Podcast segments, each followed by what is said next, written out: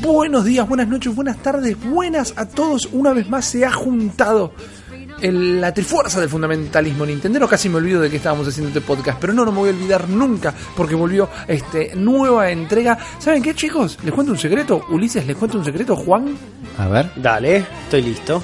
Estoy preparado para este secreto. ¿estás, estás preparado? Agárrate de la silla. Estoy ¿eh? sentado, por lo menos, sí. Agárrate de la Pero silla. tiene ruitas mi silla, Rippy. Bu- Bueno, poner los pies sobre la tierra. Ok, Porque ok. este, en un acto de algo que tendría que haberles contado antes de darle play, pero estábamos muy ocupados hablando de películas brasileñas de tipos que viajan en el tiempo a matar al presidente, eh, es el último episodio grabado del Cerebro de la Bestia de este año. No te... Wow, wow, wow, wow, wow. Lo redije, lo redije. Me gusta, me gusta, cerraste así muy bien el ciclo. que agárrense de todos lados. Vamos a tener un episodio especial. Vamos a tener un episodio Sí. especial. Ya lo hemos anunciado. Probablemente la semana que viene tenemos que confirmar la fecha. No se preocupen, estén atentos a nuestras redes. Arroba la bestia pod en Twitter. Estén atentos a todas las cositas. Se viene el gran episodio final en vivo. Donde vamos a estar haciendo cosas que solemos hacer. Vamos a estar jugando y vamos a estar toda la extensión del programa respondiendo sus preguntas. Es una bestia, responde gigantesca. Pero por lo pronto, por el momento, este va a ser el último episodio del la Bestia del año. No se asusten, no lloren, no griten, no le pidan a sus papis porque vamos a volver. Esto es solamente momentáneo, ya se los habíamos comentado. Y vamos a estar haciendo seguramente alguna cosita que otra a lo largo de el breve hiatus. Sobre todo pensando en cómo mejorar la fórmula para volver con todo el año que viene habiendo quitado la curita, habiendo dicho lo más terrible, lo más rápido posible para poder avanzar con este programa, tenemos un millón de cosas. ¿Y saben cuál es la mejor manera de arrancar un día largo, chicos? Con un buen desayuno. Un buen desayuno nutritivo y enérgico que a partir de ahora todos los sudacas no vamos a poder tener, que es en forma del nuevo cereal de Nintendo. Eh, llegamos, chicos, ya estamos en los cereales directamente. Pegamos toda la vuelta del merchandising y estamos en los desayunos de los niños. ¿Cuánto- locura. Vos comes mucho cereal, Juan. Yo como mucho cereal, que sí. desayuna cereal. Sí, se llama Super Mario Cereal. Se llama Super Mario Cereal y está Que podría ser como el próximo juego de Super Mario, ya viendo que cómo está escalando la fórmula, donde Mario está en el mundo del GTA y mata a un montón de gente y es un asesino serial, Claro. pero no. Son Killer. cerealcitos Nada con más que formas de cositas de Super Mario. Exacto, 120 calorías y cero grasas saturadas, chicos. ¿Qué más querés? Eh, tiene sabor a a berries que son ¿qué son berries? Bellotas, ciru- no ciruelas no, eh, ¿Cerezas? No, así, no esas son cherries. Bueno, no. Eh, moras, son como Sí, moras, ¿no? así, Son moras. algo ahí está. Algo que no crece acá y malvaviscos, que es otra de las golosinas favoritas del señor Juan Nardone. No tanto. Eh, en un momento lo era. Me caen bien. Me, me haces quedar mal, Juan. No te voy a hacer quedar que mal no nunca. sé cuál es tu, tu- tu golosina favorita. A ver, hijos de puta, No. ¿quién es el primero que nos regala una caja de cereal de Super Mario? Sí, vamos, alguien nos tiene que hacer llegar esta. ¿Por qué esta Alguien lo caja- tiene que hacer. Este cereal, además, dice: Esta caja es especial porque viene con funcionalidad NFC para el Super Esa, Mario par- Odyssey. esa parte me gusta. Es una caja amiibo, es un cereal amiibo. Esta caja. Listo. Vos, me imagino que, bueno, yo lo hubiera sido porque soy muy bruto. Me imagino que va a ser un sticker que puedes despegar, pero si no lo querés despegar, puedes apoyar toda la caja. Hay que apoyar la caja. Para Sí. mí hay que apoyar la caja entera. Yo Es soy así. un, así como hay mucha gente que cree que el NFC es el diablo, es la marca del demonio, Claro. y es ¿Por muy qué? divertido leer sus blogs. Eh, eh, uy, Yo soy un creyente del. NFC. ¿Cómo? ¿Por qué la gente cree. ¿Por qué la gente está en contra del NFC, Uli? Porque es la, el marca, NFC. es, es la marca del demonio. ¿Quién dice eso? Las asociaciones cristianas en contra del NFC. ¿Me estás jodiendo? No, Estoy esto es googleando. 100% real. Porque dicen que... Voy a buscarlo. cri- Cristianos contra el FC, NFC. Tra- Busca tranquilo. Yo en cambio soy un creyente del NFC. Yo creo que todo tendría que tener NFC. Porque me acuerdo. parece que está bueno. Sí, está bueno. Porque podés hacer que una caja de cereal te dé un power up en el juego. Claro, ya Una tecnología capaz de eso no puede más que ser alabada. Exactamente, y este serial te va a traer una funcionalidad con Super Mario Odyssey que no, yo no me daría muchas esperanzas, como decías Cristina Aguilera, ¿no? No me des falsas esperanzas porque sabemos que todos los amigos funcionan con el Super Mario Odyssey. Algunos muy particulares te dan trajecitos para Mario y todo el resto te da o moneda o corazón o algún piringunchelo distinto. Entonces seguramente... Qué rico, un peringunchelo. Oh, bien ¿Cómo frío. me ¿no? tomaría un peringunchelo Bien frío. en este momento? Che, Eh, te- o sea que hasta ahora no sabemos con, con certeza qué trae todavía. No, no. sabemos que este. trae malvaviscos, trae moras y trae una Sí. caja hermosa que eh, esto no va a llegar al país ni de pedo, ¿no? Estamos ¿Es real Pero o ya- es un fake? Pero ya sabemos No, que existe eso, pues yo lo, yo lo vi titulado por, como rumor por todos lados, pero ahora estoy en seriously.net, que es un blog de cereales, es un blog de porque de, cereales, de man. videojuegos hablan todos, pero de, de cereales, Escuchame, y se llama Sirius, pero con como si fuera Seriously, cereal. como con C de cereal, Cereauli, y di- di- dicen, en, dicen que es un rumor, pero en un update que aclaran más abajo, dicen que Chris, un lector de Seriously, recibió confirmación de Kellogg's que dice que esto debería estar llegando a los a los lugares donde se vende cereal pronto, claro. Ok, ok. Bueno, pero yo mirá lo que... Yo tengo un poco de evidencia, se hizo un poco de investigación y no es el primer serial de Nintendo, porque ahora van a poder ver en nuestro sistema de chat super secreto, Pimbi, que cuando se lanzó la NES en Estados Unidos existía el Nintendo Serial System. Estoy parado aplaudiendo. y era el peor diseño de packaging de producto de la historia con una caja de cereal que traía dos paquetitos traía dos paquetitos que era uno el cereal de Super Mario Bros con frutitas y el otro era el cereal del Zelda con berries también y adentro traía cartas coleccionables que eso ya es lo mejor de todo con eh, nueve vitaminas y minerales esenciales chicos por favor y como no podía ser de otra manera como no Igual vos te estás quejando del packaging de unos chabones que hacían la Nintendo Power en esa misma época. Sí, bueno, Así que. La como- comparación es directa, la comparación es la Sí. misma. Tenía un gran comercial. Eh, Ya lo estoy mirando. Sí, por favor, lo va a estar viendo toda la gente también, a menos que nos haga saltar el copyright. No creo que nos quieran hacer saltar el copyright por el comercial Ah, de cereales más falopa de la historia. Pero esto, cu- ¿cuál es el paralelismo que estoy queriendo trazar acá? Que Nintendo tenía un cereal en los 90, en los 80, perdón, con la NES recién lanzada, porque era uno de sus momentos más, más fuertes. Y ahora está volviendo con la Switch todo eso. Y es en parte de lo que vamos a estar hablando el día de hoy entre todos los temas que charlemos. Entonces, para mí eso le da fuerza a- al rumor. Para mí esto ya está confirmado. Porque encima hubo antes de la NES otro serial de la N, otro serial de la gran N, de la más N de todas, que era el serial de Donkey Kong. Y fíjense que el arte de este de packaging y el comercial es increíble porque es el arte original este. Sí, es espectacular. Cuando era Jumpman. Exactamente, y está muy bien animado para hacer un comercial del 83 realmente. Eh, así que yo le estoy poniendo todo mi apoyo y todo mi cariño a este cereal. No soy un tipo que come cereales, pero quiero, necesito la caja del Super Mario Cereal eh, entre mi colección de cositas de Nintendo. Esta es la parte de la profecía, Rippy. ¿Cuál es la profecía, Juan? La profecía es que cada vez que Nintendo entra en una nueva edad dorada, Ajá. lo acompaña con un buen cereal. Me encanta. Me encanta tu manera de verlo. Me encanta tu manera de verlo, Nardone. Eh, por algo sos una de las patas más poderosas de esta Trifuerza, porque significa que Nintendo ya la está rompiendo y es indiscutido. Es indiscutido. Yo no quiero sonar como Qué el gran momento para hacer un soy. podcast de Nintendo, hermano. Mal, mal, qué gran Parece momento como para. si lo hubiéramos pensado. Uf, es un gran momento para que la gente lo comparta y para que la gente le ponga dedito para arriba y para que esta palabra se esparza por todas las redes, porque es realmente un gran momento y como decía antes, tenemos un montón de cosas para charlar hoy que lo ejemplifican. Y no quiero sonar a una de estas personas saladas de de internet. No quiero sonar a una de estas personas que les entró sin querer sal gruesa en orificios del cuerpo que no tendría que haberle entrado, pero hace un año de reloj. En el ojo. Ah, exactamente, eh, o en el oído, es muy molesto. Sí. Eh, hace un año de reloj, todo el mundo estaba diciendo, cuando la Switch eh, apenas estaba presentada con el trailer de Karen, se estaba diciendo que iba a ser un fracaso.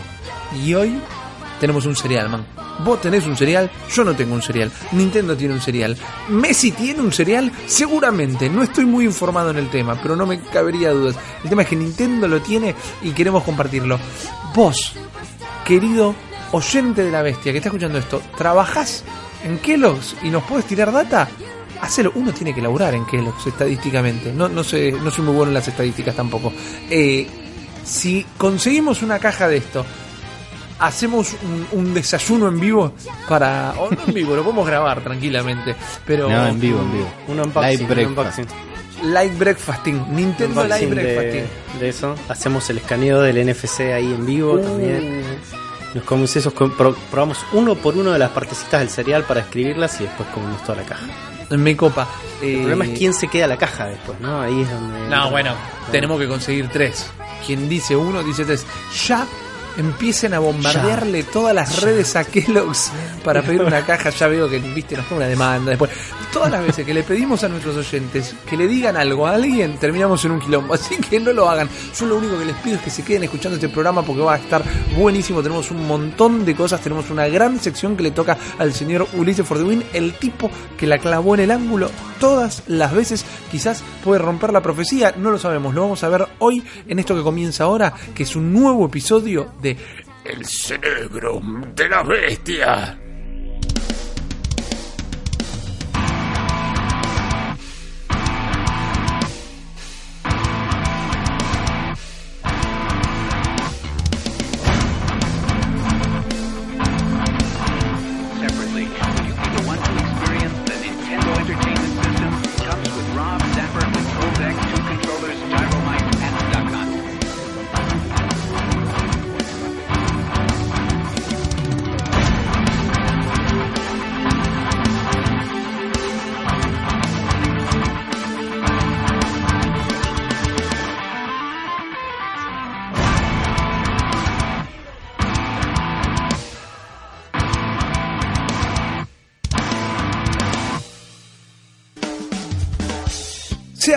Entonces una vez más, no estén tristes chicas y chicos porque esto no es el final del cerebro de la bestia, sino simplemente es el comienzo de una nueva etapa con un montón de cositas que ya se van a ir enterando. Lo que se tienen que enterar ahora son las noticias de Nintendo de la semana y son muy buenas, son...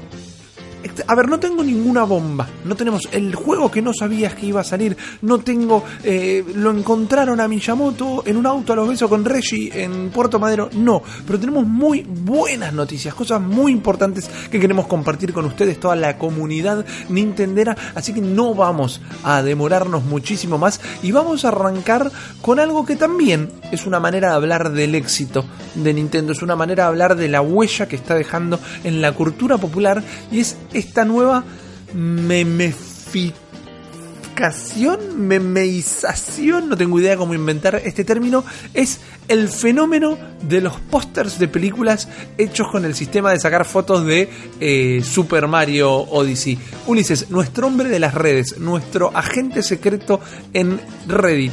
¿Qué está pasando con todo esto?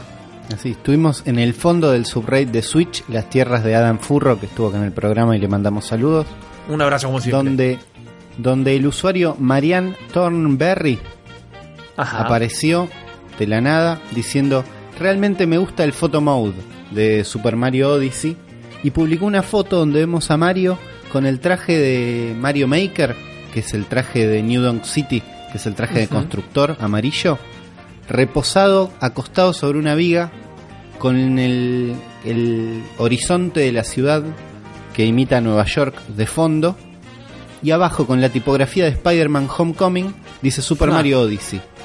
Y al lado el póster original de la película, que es prácticamente igual, con Spider-Man con una campera amarilla Correcto. y el mismo, la misma silueta, los mismos colores, todo. Y nada, es una imitación perfecta del póster. Dijo, uh, muy bueno, muy creativo, dijo Franco 23. Y ahí la gente se empezó a copar y empezaron todos a aprovechar este sistema, el sistema de fotos de Odyssey que está muy bueno, donde podés parar el juego en cualquier momento y encuadrar tranquilo y con un par de filtros hacer fotos que están muy buenas. Empezaron una nueva movida que es imitar pósters de películas. Y entonces empezaron a copiar desde el náufrago, el último samurái, Akira, hay uno muy bueno de Akira, que es Mario caminando por la calle yendo a, a Agarra una motito. moto. Ah, sí, genial. que es espectacular. Algunos tienen más Photoshop que otros. Como por Es ejemplo hay uno de. permitido. hay- Sí, que están, están bastante bien. Para mí ni- ninguno está fuera de, la, de las reglas. Hay uno que imita la película Step Brothers de... Eh, ¿cómo Will este Ferrell era. Del Will Ferrell y el hermano. Donde están Sí. Mario y Luigi. Que ya ahí no sé si son escenas de Odyssey y me parece Claro. que está como al borde. Pero después tenés otras muy buenas. Hay una que es como, como si fuera ET. Y con el modo silueta está Mario en la moto volando. Y de fondo está la luna, que en realidad es el Odyssey, que está muy bien. Hay uno de tiburón, donde tenés a Mario nadando y abajo tenés uno de los peces, que está muy cerca de cámara, entonces parece como si fuera gigante, en la misma pose que el tiburón, que es bastante impresionante, porque ¿Vos no sé cómo consiguieron eso. Claro, pero no, vos decís que ese no tiene Photoshop, como diría Jacobo, no hay Photoshop. Pueden, pueden ser dos fotos pegadas. Yo Ok. le cre- A ver, tiene unos bordes medio duros, pero es verdad que el nivel de el conteo de polígonos de esos peces no debe ser muy alto tampoco. Claro. Así que no, no sabría decirte. Es Yo probable- elijo creer que es real. Yo también, yo también son muy Yo buenos. amo el de Chapman en New Donk City. Que imitando el logo de Wall Street. Ese está muy bien. Hay A unos mí muy me gusta mucho el de The Room. El de The Room iba a decir. El de Room está muy bueno porque agarran el, el casco o sombrero o capi, como quieran decirle, de eh, Cascade Kingdom. Y es la cara de Johnny Wiseau y me encanta. La Además que me- agarraron, agarraron el screenshot en el momento en el que Mario se empieza a quedar dormido. Entonces tiene Hmm. los ojos a media asta Exacto. y imita perfecto la expresión.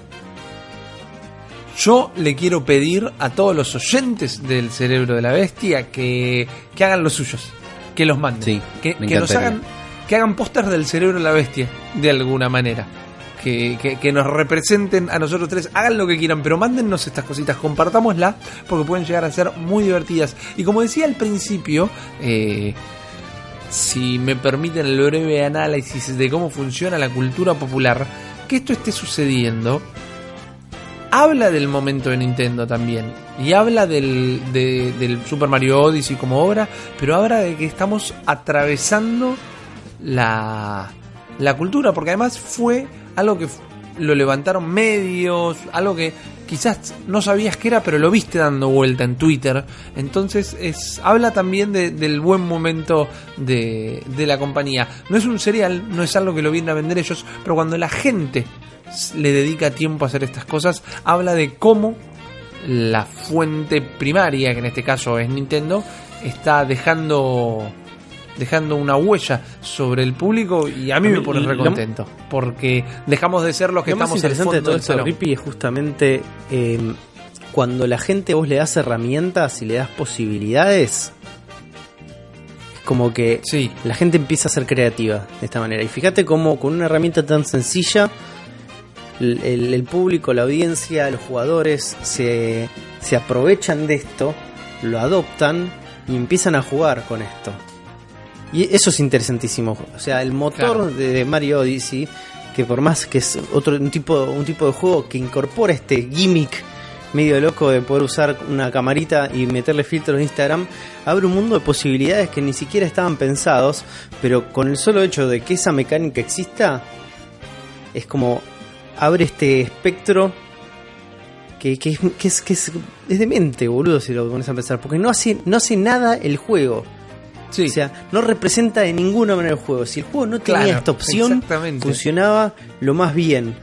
Pero sin embargo, la gente lo adoptó, lo tiene y empezó a hacer magia honesto. Entonces, como esta apropiación no solo habla muy bien de, eh, como decís vos, de cómo eh, Nintendo atraviesa la cultura y la gente empieza a memificar todos estos momentos, sino habla también eh, muy bien de la cabeza de diseño que hay atrás de todo esto y la ingeniería para permitir que esto suceda. Es importantísimo eso y no es menor. Claro. Digo, no, no es simplemente un chabón que pensaba, che, y si metemos que simule que es eh, sacar fotitos para el Instagram. No, acá, acá esto debe estar pensado. Esta estructura debe estar pensada. casual. ¿entendés? Digo, Sí. en un momento, en algún momento que vos le permitas a la gente hacer esto, no es casual. Nada en un juego de este estilo, nada en un Mario es casual. Habla también de las Y nuevas mentes es jóvenes un nivel de de, de desarrollo. Sí, sí, sí. Hay, ni- hay nivel de inteligencia acá que es admirable. Sí. Hay que agradecerle al usuario Send420nuts que me recordó que hay un subreddit llamado Odyssey Mashups donde directamente se dedican a esto. Eh, ¿Podemos recordar de nuevo el nombre del usuario para El felicitarlo? usuario es Muy bien. Send420nuts. Muchas gracias porque el posteo que indicaba este subreddit parece que fue borrado y yo no lo encontré, pero él rápidamente me, me lo recordó. Gracias, Muchas Zen gracias. 420 News. Gracias por ser eh, algo tan internetoso como tu propio nombre lo indica. Así que esto es, es una celebración de todo lo que Nintendo está haciendo en este momento. No es poco importante entender cómo entrar en la cabeza de la gente. No es poco importante entender cómo hilarse al día a día de la misma de, de- tu mismo público de la misma cultura de la que vos formas parte puede llegar a ser confuso lo que estoy diciendo puede llegar a ser no el programa para charlarlo pero realmente esto habla del momento de Nintendo y esto habla de eh, de alguna manera de la alegría de este momento, porque podría ser, la, la Internet sabe destruir muy bien. La Internet sabe, tiene una gran capacidad para destruir y con eso está construyendo. Por eso es realmente positivo. Ahora, ¿hay algo que se puede destruir en los próximos días? ¿Hay algo que se puede destruir a partir de este mismísimo viernes? Y es todo lo que es nuestra vida social, porque sale el Xenoblade Chronicles 2. Y acá hay una persona que tiene mucho miedo de arrancar ese juego, que es el señor Ulises for the Wing. Acá hay una persona que no se anima a volver a caer en el vicio de Xenoblade Chronicles, que soy yo, pero hay una persona que no da más de la manija y que creo que tiene ahora el poder de convencernos nosotros a nosotros dos, sino a todos los que están escuchando. Así es, Rippy. Yo soy esa persona. eh, como ya sabrán, en eh, episodios anteriores ya le hablé de que el Xenoblade Chronicles lo tengo reservadito, directo para que este mismísimo viernes, primero de diciembre, que están escuchando esto, ya va a estar en las estanterías de todos sus retailers favoritos para que vayan a buscarlo. Pero tenemos una breve review gracias al sitio My Nintendo News que nos cuenta de qué se trata y cuáles fueron las primeras impresiones durante los cuatro capítulos iniciales del juego. A ver, ¿de qué se trata un poco Xenoblade Chronicles para vos, Jorge, que no sabes absolutamente nada de la saga? Y después va a venir atrás de Jorge, va a venir eh, Lucio, que es fanático de Xenoblade, viene bancando los trapos de Xenogears, y me va a decir, Leonardo, sos un pelotudo, ¿no ves que no sabes nada? A vos, Lucio, te digo, anda a lavarte el culo.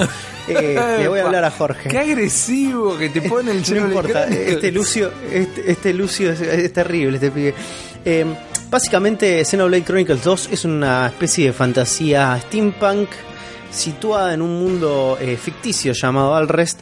Este mundo está lleno como de unos bichos gigantes llamados titanes que ente- parece que conviven con los humanos, pero está todo medio mal ahora porque estos titanes como que le están palmando.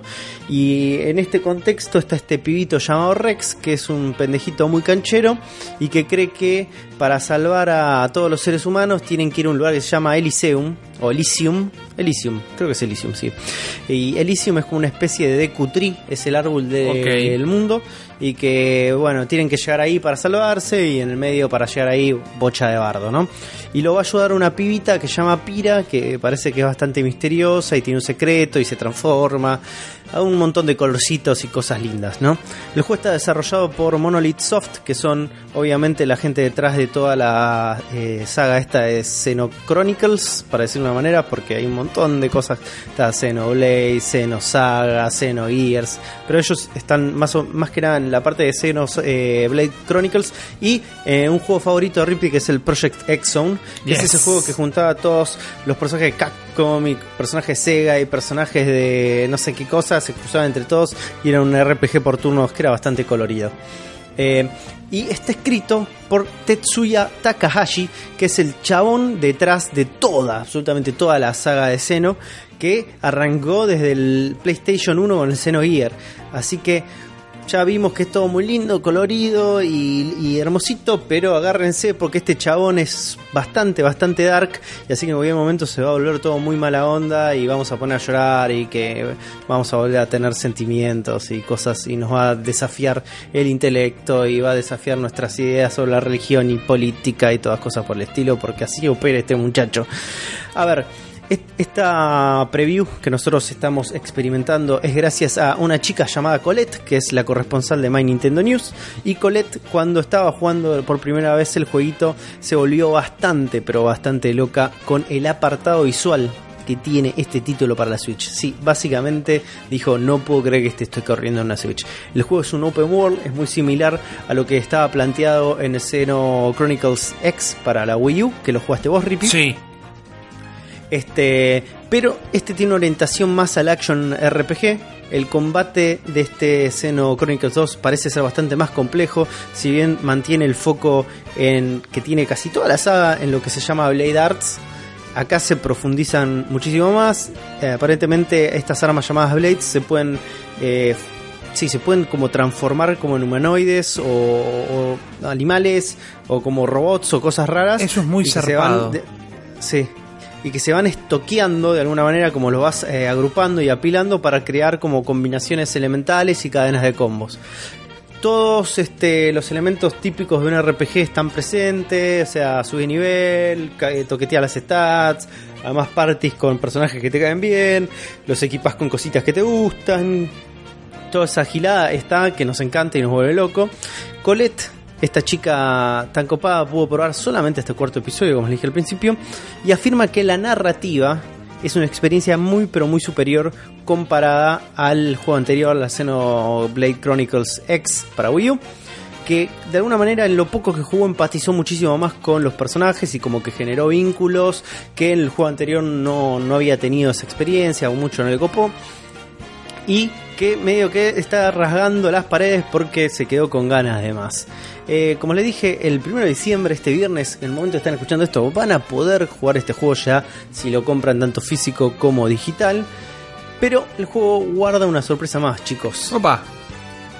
Parece que eh, el apartado de audio tiene un montón de perillitas porque a un usuario de Twitter eh, le preguntó a un flaco que se llama HD Kirin que HD Kirin es como el redactor más capo del sitio llamado RG, RPG Site. Eh, se mataron, se Mal. mataron con el nombre. eh. Creatividad Sí, pleno. es- Si hay un sitio de es como, RPG es es como ponerle a tu podcast, este, no sé, eh, el podcast de Nintendo o My Nintendo News, pero bueno, esa es otra cosa. y, y él parece que este HD Kirin probó el juego y le dijo, quédate tranquilo, Harry, porque no solo el chabón este, el que hizo la pregunta, le preguntó, porque hay una parte del juego donde las peleas tienen una especie de anunciador que va tirando lo que vas diciendo y te dice, buen trabajo, Harry, y te dice, yo eso me rompe las pelotas, ¿se puede desactivar? Y HD Kirin le dijo, que tranquilo nene, el juego tiene volumen para cutscenes, volumen para la música de fondo, volumen para las voces, volumen para la narración de batallas, volumen para el ambiente, volumen para los efectos del sistema, volumen para la voz de tu vieja, volumen para el Eh, perrito, todos. volumen para la chocolatada de todas las mañanas cuando golpea la cucharita con el vidrio de la- la copa y volumen eh, para la, la música de tu Spotify. O sea que tiene todo. Así que si sos un hincha huevos como este Harry que va preguntando por Twitter a ver si le puede bajar el cosito, ¿sabes qué? Te puedes hacer una paja mental con todas las Eh, perillitas esas que tenés ahí para bajarle el audio porque tenés un montón, amigo. La verdad que es un juego muy complejo. Es un juego muy complejo. eh, que mi, mi problema principal es que, a ver, yo lo he contado en otros episodios estos. Lo empecé a jugar y cuando dije, uy, qué juego que me encanta, qué complejo que es, me costó un montón entrar, le estoy enamorando, me voy a fijar por dónde voy. Iba por el 40% del juego y ya le había metido 90 horas. Es un juego muy largo, este parece que es un toque más largo, pero por un lado me tranquiliza esto que cuenta esta chica, por ejemplo, de, de su naturaleza más inmersiva, porque algo que a mí no me causaba rechazo, pero no hacía una completa comunión, era con el hecho de que la anterior era como una historia muy de anime.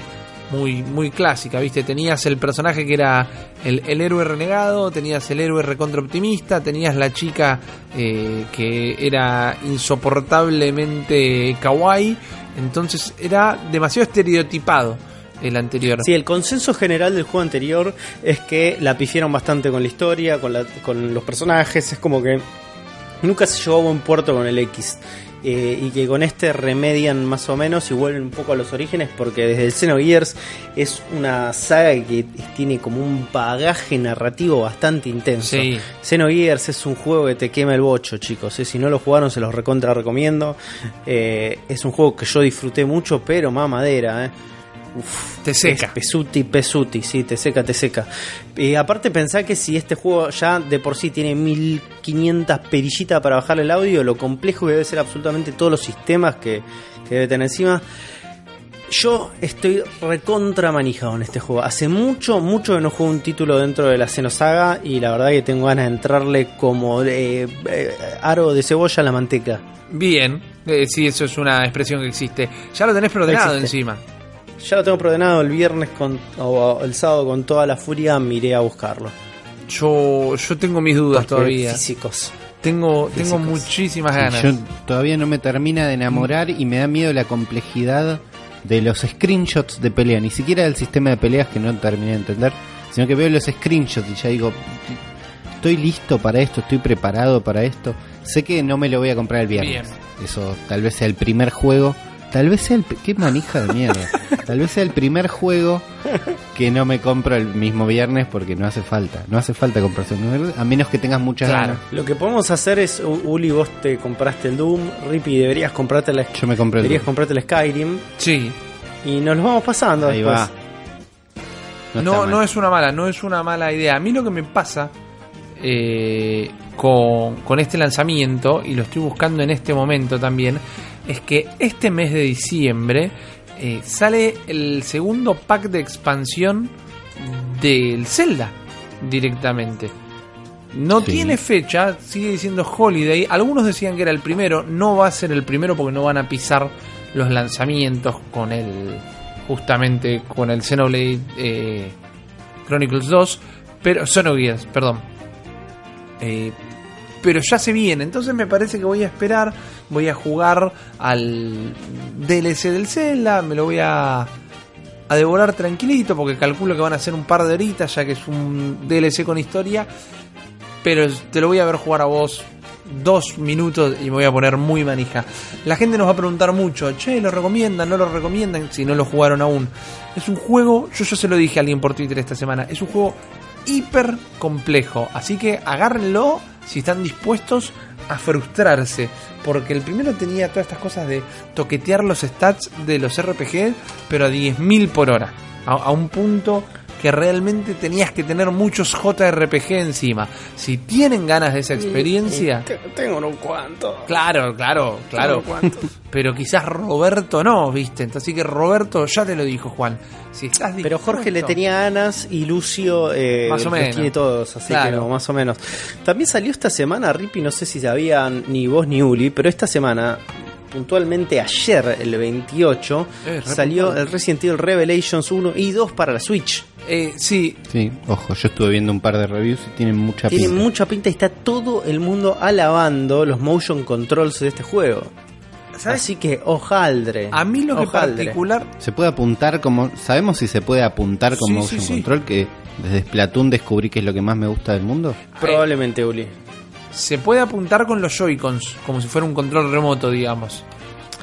De hecho, mira, estoy, estoy Claro, co- como era el Resident Evil 4. Claro. Uli, ¿te querés quedar digamos. tranquilo? A ver. estoy leyendo la review de Kotaku en este momento eh, y el primer comentario dice suena similar a los motion control de Splatoon así que Uli ya está. ha- hagamos esto muchachos Ahí Uli, vengo, Uli, anda ahí a vengo. estos eh, Rippy se compra el Skyrim y nos lo vamos pasando igual yo ya los jugué los dos para PC Pero están bastante buenos, Uli. Si no jugaste ninguno de estos Resident Evil, es como lo que debería ser la saga principal de Resident Evil. Deberían ser estos juegos y no los Resident Evil 1, 2, 3. Eh, no, perdón. Desde el 5, 6. O sea, es mejor que Es mejor que 5-6. 5, 6. Eh, está ahí nomás el 7. Me gustan más estos que el 7. Pero el bien. 7 está bastante bueno. Así como sabes el 7 en Switch también, Sí, cómpratelo. sí, Pero digamos que el 7 es otra bien, experiencia. dos. es una experiencia. Es otra cosa. Sí. que, que nos hace acordar más al 1, 2 y 3, de alguna manera.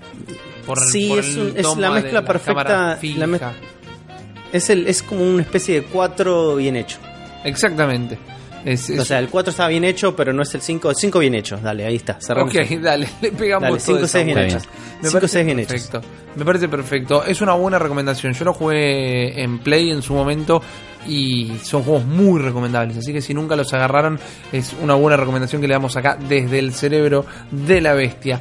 Una buena recomendación es que tengan en cuenta si sus celulares les da el cuero los títulos mobile de Nintendo, porque a lo largo de este año fue largando muchos y algo que no se suele tener en cuenta, algo que no se suele tener en cuenta, es que hay muchos juegos para celular oficiales de Pokémon que también son de Nintendo.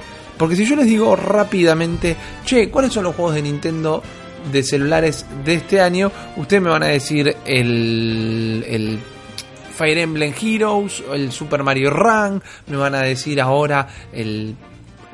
ah, el de los animales de campamento, el Animal, Animal Crossing, Crossing. carajo, perdón.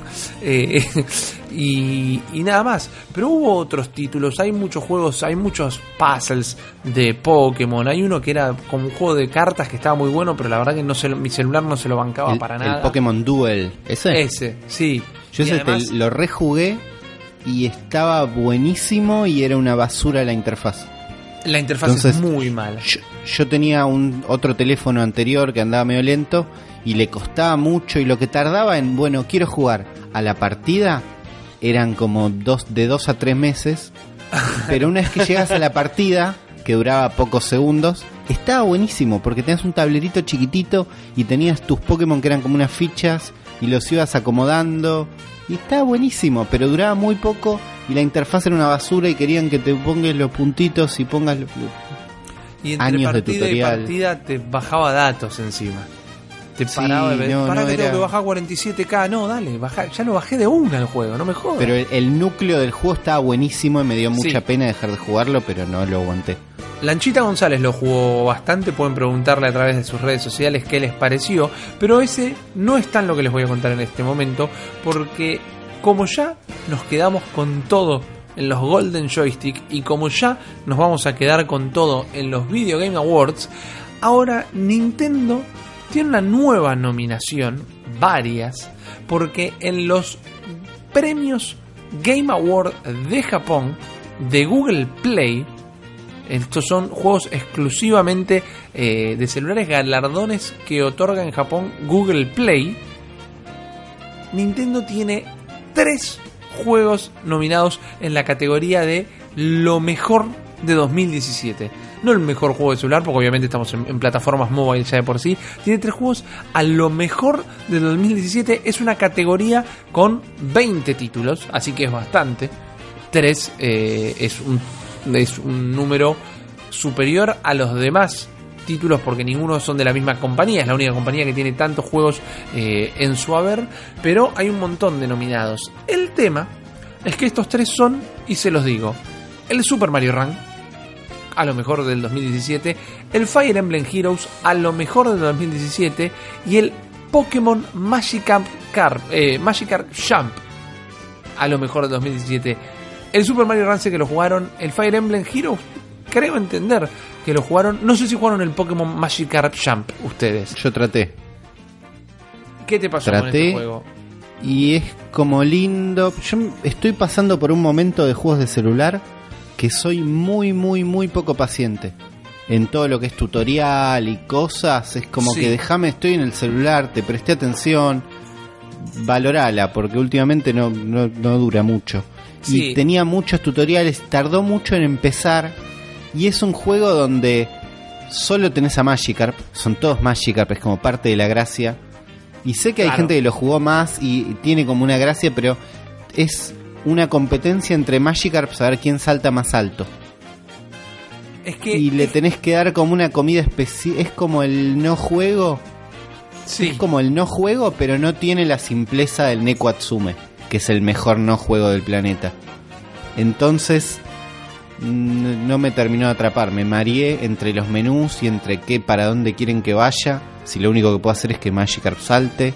No terminé de entrar en, en el juego del todo. Es que yo creo que diste en el clavo en todo lo que acabas de decir, Uli, porque yo, además de comentarles que están estos tres juegos nominados y que Nintendo no para de levantarla en pala, yo quería comentarles esta noticia porque para mí no son títulos que estén a lo mejor del año. O sea, subámonos al tren del hype y hagamos un podcast completamente fundamentalista, pero no comamos vidrio tampoco. El Magikarp Jump es como vos, no, no lo puedo describir de otra manera, te voy a robar palabra por palabra. Tuya, Es un, es un no juego y no es de los mejores no juegos, porque también, si no lo jugaron, Uli lo dijo todo, tarda un año en arrancar. No podés tener tantos tutoriales en dos partes. No puedes tener tantos tutoriales en un juego de celular, no me importa qué juego sea, porque es una. Los juegos de celular tienen que estar pensados que los usas cuando estás cagando y cuando estás en la parada del colectivo. Esos son los dos usos principales de los juegos de celular. Entonces, no me puedo poner a leer paredes y paredes y paredes de texto, por más que estén muy lindas, animadas, en viñetas, con sonido fantástico. No puedo. Y segundo, cuando ya estás jugando al Magikarp Jump, es un juego de un solo dedo y de apretar la pantalla y no hacer nada más. Entonces, si me demostrás que en las mecánicas ya me hiciste el juego para el baño y para la parada de colectivo, ¿por qué me tenés que hacer desear tanto empezar a jugar? Yo llegué a la primera parte de juego y no lo jugué nunca más. Porque no quería volver a atravesar en ningún momento ninguna pantalla de diálogo, historia, texto, como quieran verlo. Esa fue toda la paciencia que le tuve al Magikarp Jump. Y por otro lado, el Fire Emblem Heroes lo disfruté bastante porque me gusta muchísimo la saga Fire Emblem, pero en todas las pantallas, en todas las pantallas disponibles, no perdí una sola batalla. Y eso para mí habla muy mal del juego, por dos cosas. Primero, porque yo soy muy malo jugando al Fire Emblem. A mí la permadez en los Fire Emblem me han arruinado la existencia, porque mi cabeza realmente no le da la gasolina para toda la parte estratégica. Es una realidad, no me avergüenzo de ello porque el juego me gusta igual. Me divierto hasta cuando pierdo y eso es lo mejor que te puede pasar en un juego, realmente. Pero acá es como está tan, tan simplificado que en ningún momento es un desafío. Lo único que es es apretar en la pantalla y arrastrar fichitas en la pantalla para que las cosas pasen, terminen y levantes los puntos. Y nada más. Y eso para mí no hace a un buen juego. Está buenísimo tener un Fire Emblem en el celular. Sí, está buenísimo ver a los personajes, sí, está buenísimo hasta la lógica, tiene una gran lógica de celular, que es, oh no, hay portales interdimensionales y aparecen todos los personajes de todos los Fire Emblem de la historia, entonces es fanservice de game, y eso te lo aplaudo, pero no es un juego, no hay, no hay desafío, es como... eh, no sé si vieron, me causó mucha gracia una modelo norteamericana que no la conozco, pero la verdad es que tampoco conozco otras modelos norteamericanas. No es un, no tenemos un podcast de modelos norteamericanas, tal vez para el año que viene. Pero aparentemente la mina es muy fanática del, del Animal Crossing y salió a decir el Animal Crossing Pokémon Cup está bien si sos un newbie. Si es la primera Sí. vez que agarrás un Animal Crossing. Y está bien, me gustó que le meta ese picante, porque también te muestra cómo está metida la saga en, en distintos estratos. Pero acá pasa lo mismo con Fire Emblem. No pasa nada, no pasa nada. Es un juego donde podés hacer de todo, arriesgarte a hacer de todo sin ningún miedo, porque no existen las represalias. Y después, ¿qué puedo decir de Super Mario Run? Está bueno, ese te lo banco. En, Bueno, en la yo lista estuve, de los estuve de 2017. vacaciones Sí, y no me llevé la Switch, porque si bien es ideal para las vacaciones y ideal para el micro, juego todos los días un montón.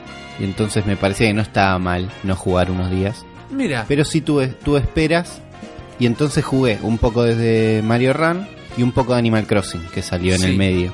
Correcto. Y el me pasa con el Animal Crossing puntualmente. Yo no soy fanático de Animal Crossing, nunca entendí del todo la saga, entonces puede ser eso. Pero la cantidad de tutoriales hasta que empieza me parecieron muchísimos. y sobre todo lo que me lo que me contaban todos esos tutoriales eran mecánicas y tiempos de carga y todo lo que pasaba era igual a un millón de juegos de celulares. Entonces, aun si lo que pasa después es un poco distinto, que todo el esquema sea tan similar al... O sea, espero un poco... ¿Está mal si espero un poco más? No, Yo totalmente. le tengo mucha fe a Nintendo en, en los celulares, porque me parece que los juegos de celulares podrían estar buenísimos y qué mejor empresa que se meta a cambiar todo y hacer algo que esté bueno. En Animal Crossing yo no me, no, no me encontré, porque me pasaba esto. Los tutoriales y el coso y no empieza, y las mecánicas de cómo comprar las cosas, era, sentía que era igual al Need for Speed de, de celulares, por ejemplo, que es una Claro. basura. Por eso, y Entonces- no olvidemos que se viene un Zelda de celulares supuestamente. Entonces estaría Mucho bueno misterio. em, pero estaría bueno que empecemos a evitar estos errores de alguna manera. Porque no creo que sea un, un plataformero de celulares. Me lo veo venir como algo de vista cenital. Más parecido al. A, los juegos clásicos de Super Nintendo y demás, me parece que puede llegar a ir por ese lado. Lo que sí les puedo decir es que estoy muy contento de esta nominación. Me encanta que Nintendo no deje de romperla. No nos olvidemos que cuando presentaron la Switch, la mesa de acreedores casi estalla. Lo- la, la mesa de acreedores de Nintendo diciendo, no, boludos, les pedimos que hagan juegos de celulares, no una consola nueva. Y sin embargo, le está yendo muy bien en ambos frentes. Eh, Super Mario Run no hizo la guita que la compañía esperaba, pero aún así hizo millones de dólares y millones de dólares. Así que nunca se desprecia esa cantidad de dinero. Es algo nuevo para Nintendo, es una, es una plataforma donde están empezando a mojar los piecitos. Festejo, celebro y felicito por estas nominaciones, pero la verdad, como fanático, me parece que tengo que decir que, che, man, no están tan buenos estos juegos como para que los pongamos tan arriba. Está buenísimo que Nintendo esté pasando por este momento, pero quizás se tiene que pegar un par de golpes de, de realidad para terminar de ajustar cositas que son mínimas realmente. Yo eh, jugué, no sé, ponele cuatro horas en total al Animal Crossing la semana pasada, ni lo volví a tocar. Desde el viernes pasado Mira. que no lo volví a tocar. Bueno, yo en un momento traté de volver a tocarlo y dije, sí, juego un poco más. Y tiene lo mismo que Mario Run, que es que te pide conexión a internet constante. Sí, Y en ese momento no tenía y fue como, no, bueno, yo traté. totalmente. Sí volví a jugar, volví a jugar eh, Mario Run a los niveles nuevos. Y cuando te pones a buscar las monedas negras, que son las difíciles, Sí. el juego está bastante bueno. Lo, lo tengo que seguir bancando. Mira, he cambiado el celular y como cambié de plataformas, eh, no lo volví a bajar el juego. Le, quizá le tengo que dar una nueva oportunidad, pero sí, es el mejorcito de todos, definitivamente. No, no deja de ser un runner, yo te lo entiendo, pero me parece que es el mejorcito de todos. Vamos a pedir mínimo para el Zelda. No, no tiene dentro Menos de la tutorial. lógica del Zelda, menos tutorial y dentro de la lógica del Zelda no hay sentido de que sea un juego que necesite estar todo el tiempo conectado. No sabemos qué van a hacer con el juego, pero me adelanto a decir eso. Vamos a ver qué pasa, porque por otro lado hay otras actualizaciones que sí están funcionando muy bien, como por ejemplo todo lo que pasó el viernes pasado en Splatoon 2. Claro, porque Splatoon 2 tuvo el mayor update de la historia hasta el momento. El viernes jueves pasado. Ajá. No sé bien qué día. Porque en un update super loco nos agregó un montón de cosas como nuevos mapas, más nivel. Es así, hicieron un recontra update que nos trajo.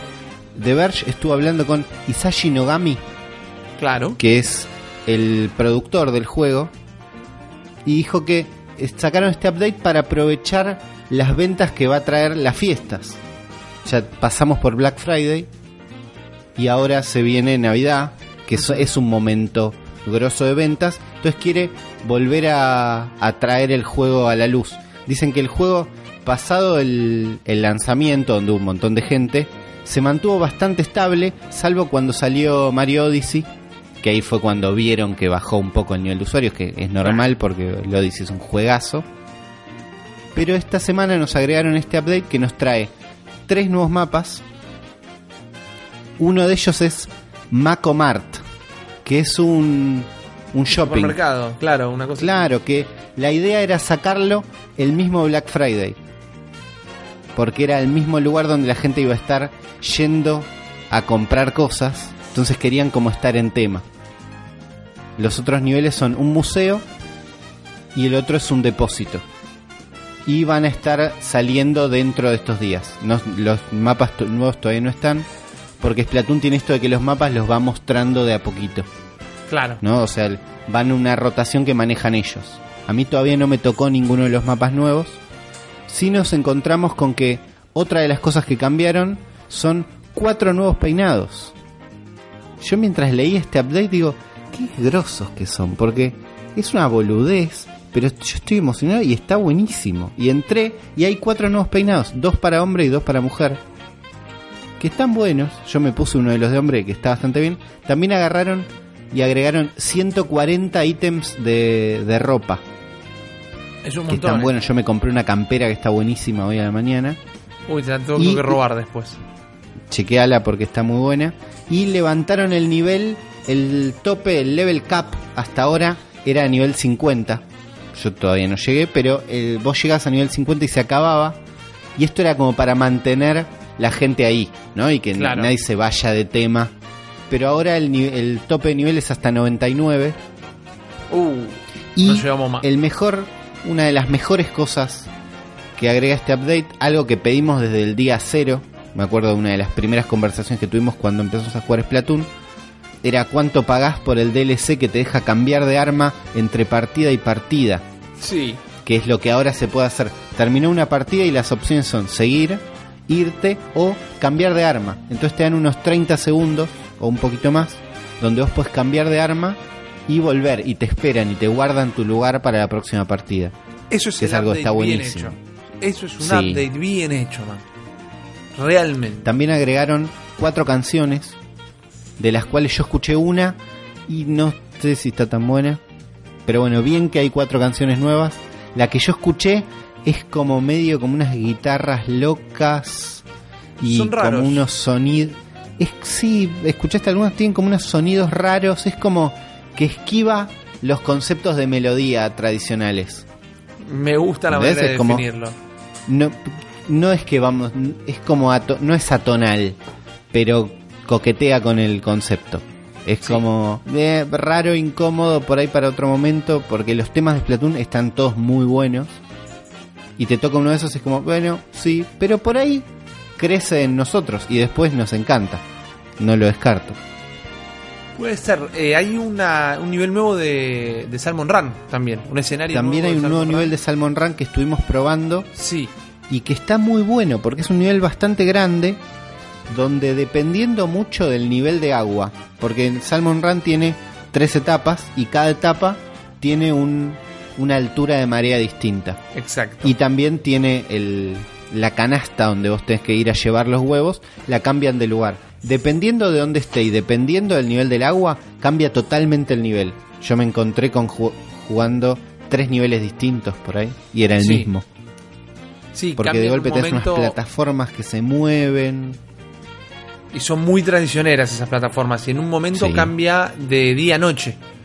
Y de noche Sí. salen otros monstruos que no son los mismos que de día. Está muy copado. Yo lo jugué todo el fin de semana Sal- Salmon Run, sábado y domingo. No levanté una mierda. Las recompensas que me tocaron fueron re pedorras. Me quiero morir. Pero muy bueno el nivel. Muy, me hizo volver eso, a, es- es- a Splatoon. Claro, yo también estuve, volví un poquito, jugué ese nivel con vos un poco Sí. y después estuve jugando, eh, nada, Turf War, el modo tradicional, que está bastante bueno. No me acordaba que estaba tan bueno, no me acordaba que se veía tan bien. Era algo que me pasó y no era que no jugaba hace tanto tiempo. Claro. Pero lo vi, y dije, che, ¿cómo se ve este juego? Y no estuve jugando el modo rankeado, pero agregaron un. Agregaron, no, van a agregar a mediados de diciembre, parte de este gran update, va llegando en etapas, y a mediados de diciembre se agrega un nuevo tipo de juego, un nuevo modo de las batallas rankeadas.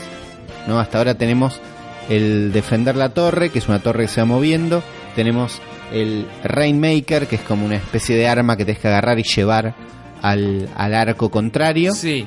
Y uno más que es defender la zona. Paint, Splash Zone, no sé qué. Que es parecido al, al Turf War, pero en vez de tener todo el nivel, hay una zona del medio que es lo que hay que pintar. Y vas sumando puntos a medida que eso está pintado de tu color.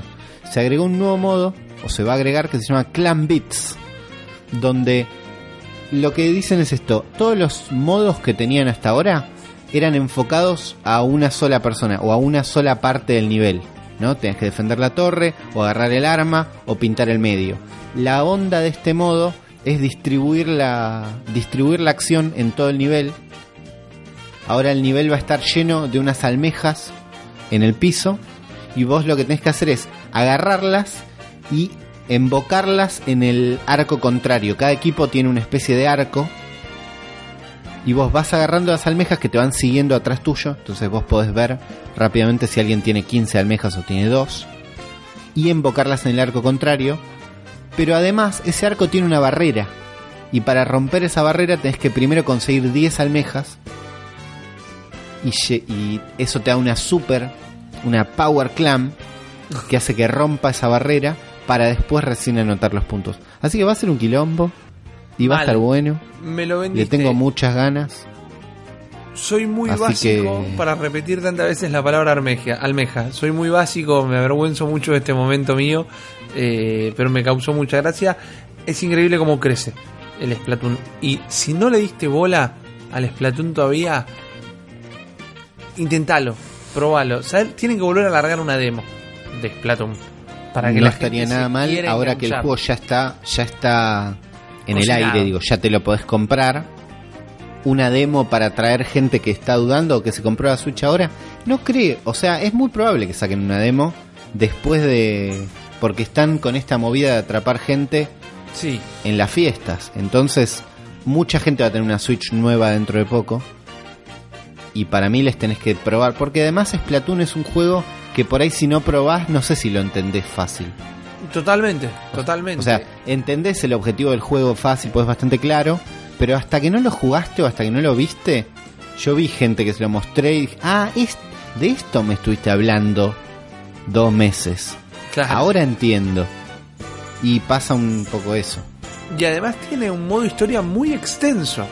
Es que una no terminé. Suerte, es una suerte de entrenamiento. Yo tampoco lo terminé. Es una suerte de entrenamiento. Para ser sinceros. Pero tiene jefes muy copados. Los Tiene jefes muy... Yo todas las veces que lo jugué la pasé bien, pero tengo unas 140 horas de Splatoon más o menos y no llegué ni a la mitad, porque lo jugué solamente cuando no tenía internet. Si no es como que quiero quiero online, quiero quilombo. Y sí, man, está para eso. Aparte, es como. Yo, la verdad, cuando volví a tocarlo este fin de semana, recordé lo gigante que es este juego. Todo lo que tiene para ofrecer, lo divertido que es, lo rápido que, que es una partida. Es como en tres minutos estás afuera ya. Yo me Sí. tenía que ir y jugué un toque y me fui, la pasé bien. Es como, está todo bien con Splatoon. A mí eso es lo que me gusta. Tarda tan poco en hacer las partidas. A veces tarda más, ¿eh? A veces cuelga y tarda mucho en hacer una partida y, y te patea del lobby. Eso pasa, no vamos a decir que no pasa. Pero cuando, cuando está aceitado, cuando está como con onda verde, tardas 3 minutos en jugar una partida. En 3 minutos son. Tenés 15 minutos antes de salir para el laburo, podés meter 3 partidas. Y es un montón. Y la pasaste bien, subiste de nivel, tal vez, con suerte, y te vas. Es, es, un- es una gran experiencia. No dejen de probar Splatoon, no nos vamos a cansar de decirlo. Pero vos, Uri, repetiste mucho algo recién, que es la cantidad de gente que puede llegar a tener una nueva Nintendo eh, en, en estas fiestas. Y en Estados Unidos y en todos lados medio, porque ya como que se expandió de una forma u otra, fue el Black Friday el viernes pasado. Esta festividad, o esta no es una festividad, es un evento comercial que sucede luego del Día de Acción de Gracias, donde hacen unos descuentos estúpidos directamente allá en los retails. Hay muchas cosas por la web y la verdad que había muchos videojuegos de todas las compañías y de todas las consolas, incluyendo PC, muy muy barato, pero allá vas y te compras cosas literalmente por dos mangos y todos hemos visto de una manera u otra, ya sea en YouTube, en un noticiero o en una serie, por más que sea ficción, eh, el episodio donde hay algo de Black Friday y la gente se mata en el shopping. Creo que el episodio de Black Friday de South Park es una de las mejores representaciones de cómo se toma la gente ese momento en los Estados Unidos. Pero lo que yo les vengo a contar es cómo Nintendo dominó por completo este Black Friday de 2018 Y tengo números. Ustedes saben que a mí me gusta hablar de números. Hoy pensaba, nunca nadie me puteó por lo que yo hablo de números. Así que se ve que a la gente también le gusta. En, la, en, en los números hay seguridad. En los números hay tranquilidad. Los números, yo ya lo dije, son como las caderas de Shakira. No mienten. Y tengo unos números hermosos para hoy. Porque Adobe, Adobe, el del Photoshop y tantos otros programas, tiene un, un programa que se llama Adobe Experience Cloud. Que lo están intentando promocionar y justamente lo hicieron demostrando su capacidad para evaluar los números de este Black Friday. Se revisaron 4.500 sitios web que tenían ofertas de Black Friday. Entre los 4.500 retails tenían 55 millones de ítems a la venta.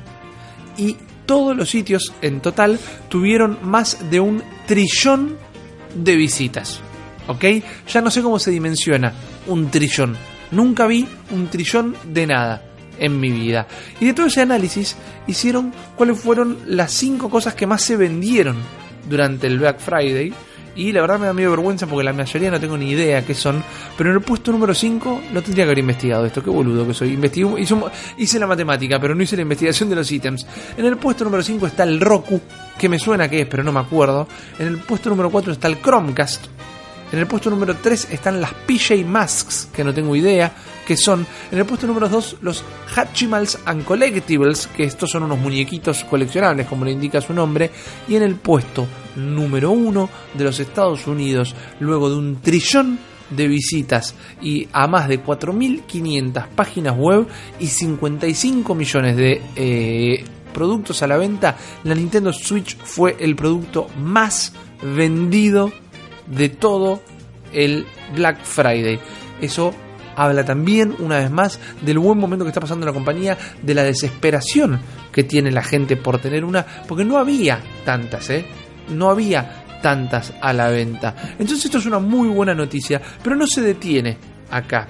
Porque en base a estas ventas y en base a las ventas que ha venido durante todo este año, los analistas específicamente eh, hablando de la Nintendo Switch, calculan, y atajate esta, eh, los analistas calculan que dentro de los próximos 10 meses, la Switch va a haber superado en ventas históricas a la Wii. Estamos hablando de la Wii, que es una consola que vendió 101 millones de consolas, ¿ok? 101 millones de consolas y está en el 1, 2, 3, 4, 5, no me equivoco, es la quinta consola más vendida de la historia, la Wii. La primera es la PlayStation 2, como todos lo sabemos, y eh, la cuarta es la PlayStation 1 y el resto son todas consolas de Nintendo, la DS y la Game Boy, además de la Wii, pero Nintendo todavía no cumplió un año de su lanzamiento y los números indican que si esto sigue así, dentro de los próximos 10 meses se va a superar el caudal histórico de 101 millones de consolas, que es lo que vendió la Wii, eh, la consola hogareña, digamos, no portátil, por más que esté, esta sea una híbrida, más vendedora de Nintendo. Ahora, esto es medio raro, porque Nintendo es bastante pacata con, con la, a la hora de revelar los números. Porque el único número revelado que tenemos son las ventas de octubre, hace un mes, y supuesta es, se reveló en octubre, son los números de septiembre, o sea que nos faltan dos meses de ventas, se vendieron 7.63 millones de unidades. 7 millones y media, vamos a decir, para redondear, de Switch en todo el mundo. A todo esto le falta todo el mes de octubre y todo el mes de noviembre, incluyendo el, Black Friday, donde la Switch fue lo que más se vendió en todo el mundo. Ahora, en los Estados Unidos y en los Estados Unidos nada más, no solo la Switch es la consola más vendida al momento, ya superando a PlayStation 4 y a Xbox, sino que ¿saben cuál es la segunda consola más vendida al momento? ¿Cuál es, Rippy? La Super Nintendo Classic. Nice.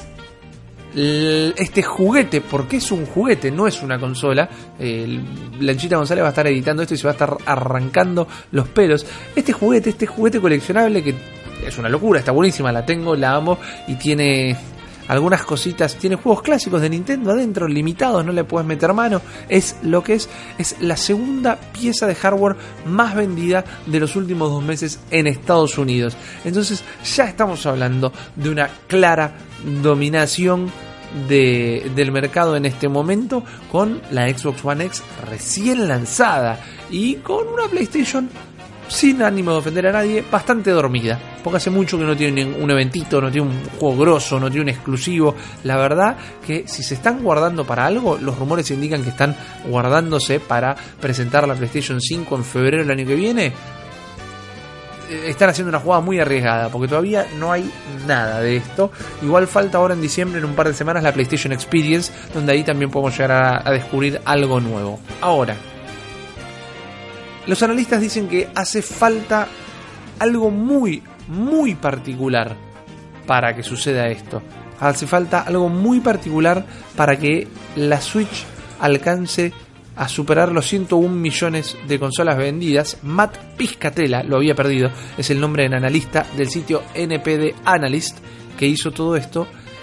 Y para superar esa marca, el año que viene tiene que lanzarse el Pokémon para Switch si el Pokémon para Switch se lanza dentro de los próximos 10 meses, Matt Piscatella calcula que la Switch puede llegar a superar el margen de ventas de la Wii en un 40%, o sea que 40% más de 101 millones. Ya son números estúpidos directamente. Y si me preguntan a mí, que no soy un analista de ventas, no soy un analista de mercado, soy un pichi de Villurquiza, me parece medio imposible. Pero apuesto a esto. O sea, si en 10 meses se vendieron 10 millones, no sé cómo en los próximos 10 meses se van a vender 100 millones más. Pero parece que está ahí. Parece que está todo cantado. Y la Switch cuenta con algo que no tuvo la Wii. Que es, primero, una consola más dedicada a los hardcore gamers. O sea, a, a- la gente que ninguneó a la Wii por no tener poder y títulos para bancarse lo que era la competición de esa generación de consolas. Pero por otro lado, lo que destaca Matt Piscatella es que la Switch, al ser híbrida y portátil, es muy probable que pueda llegar a haber más de una por casa. Eso es clave. No, yo tengo, por ejemplo, Sí. mi, mi jefe tiene dos hijos y no le quedó otra porque si no tenía que era o sacrificar un hijo o comprar una Switch a cada uno. Entonces ahí Claro. hay una casa que ya tiene dos Switches, por ejemplo, y eso debe pasar en muchos lugares también. Sobre todo afuera, sobre todo con eh, con, con lugares donde es más accesible la consola. Recordemos también para ver otra de las cosas que hace destacable a que la Switch haya sido el producto más vendido de Black Friday es que no tenía rebaja. No tenía rebaja del precio original.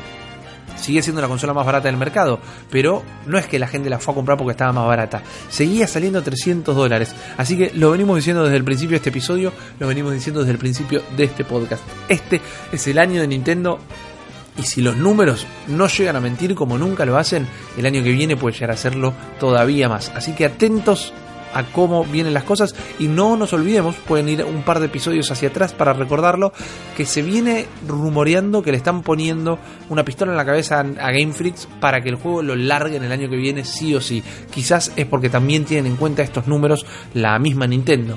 Ojo al piojo, Guardioli, yo les digo, estemos atentos a esto. Igual hay juegos que ya pueden jugar en la Switch que les van a volar la cabeza y por eso elegimos, como solemos hacer de vez en cuando, el Nindy de la semana y este les va a volar la capelu. Exactamente, Rippy. Eh, a mí me la voló. Yo creo que en parte a vos también. Sí, señor. Uli, no tengo ni idea Yo no si sabe entendí. lo que estaba Vi- pasando. Los vi a ustedes jugar y no entendí absolutamente nada. Así que le escucho atento. El Nindy de la semana, chicos, es el Battle Chef Brigade. Es un juego que jugamos eh, la última edición de JPO Jugando para el Orto, el live streaming que hacemos con Rippy todos los jueves a las 23. Eh, los invito a que vayan a verlos. Nosotros jugamos en, en esa instancia la versión para PC. Pero Battle Chef Brigade es una cosa rarísima, Uli, como decís vos. Y a mí particularmente me encanta. Está desarrollado por Trinket Studio y publicado por Adult Swim, que Adult Swim la viene clavando bastante últimamente eh, con los juegos que publica. Este es un juego que es parte juego de cocina, parte RPG, parte Metroidvania, pero hiper simplificado. En el juego sos Mina, que es una pibita, que es la hija de unos dueños de un restaurante, que tiene el sueño de convertirse en una Battle Chef para la Brigade. ¿Y qué es lo que hace la Brigade? Bueno, estos chabones resulta que eh, viven en una especie de mundo loco, ¿no? Y este mundo loco está lleno de monstruos. Y los muchachos estos de este mundo finalmente se hicieron la pregunta más primordial de la historia, Uli, que es qué hacemos con los monstruos.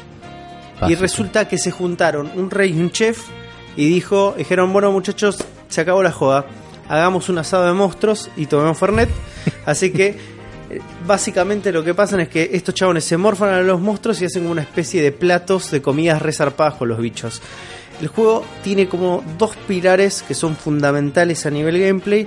Uno es cazar y el otro es cocinar. La parte de cazar eh, manejas a Mina en el modo historia que tiene como una serie de habilidades y combos que vas como alternando para ir Como un justamente- Sí, como un beat'em up que es como que además también es un beat'em up con, con cierta característica de rol, porque a medida que vas avanzando se van también aumentando tus habilidades, entonces todo depende también del progreso que vayas teniendo. Entonces Esa es la parte que corres y saltás. digamos. Exactamente, exactamente. La parte como Metroidvania con slash, este, porque Metroidvania porque también tiene como una especie de side scroller horizontal que vas y volvés en el mismo lugar y tenés que ir explorando. Por general son mapas muy cortitos que vas recorriendo. Eh, entonces ahí es donde fajás a los monstruos, que los monstruos dentro de este mapita son muy distintos y te dan distintos tipos de ingredientes. Y esos ingredientes son la materia prima para cocinar.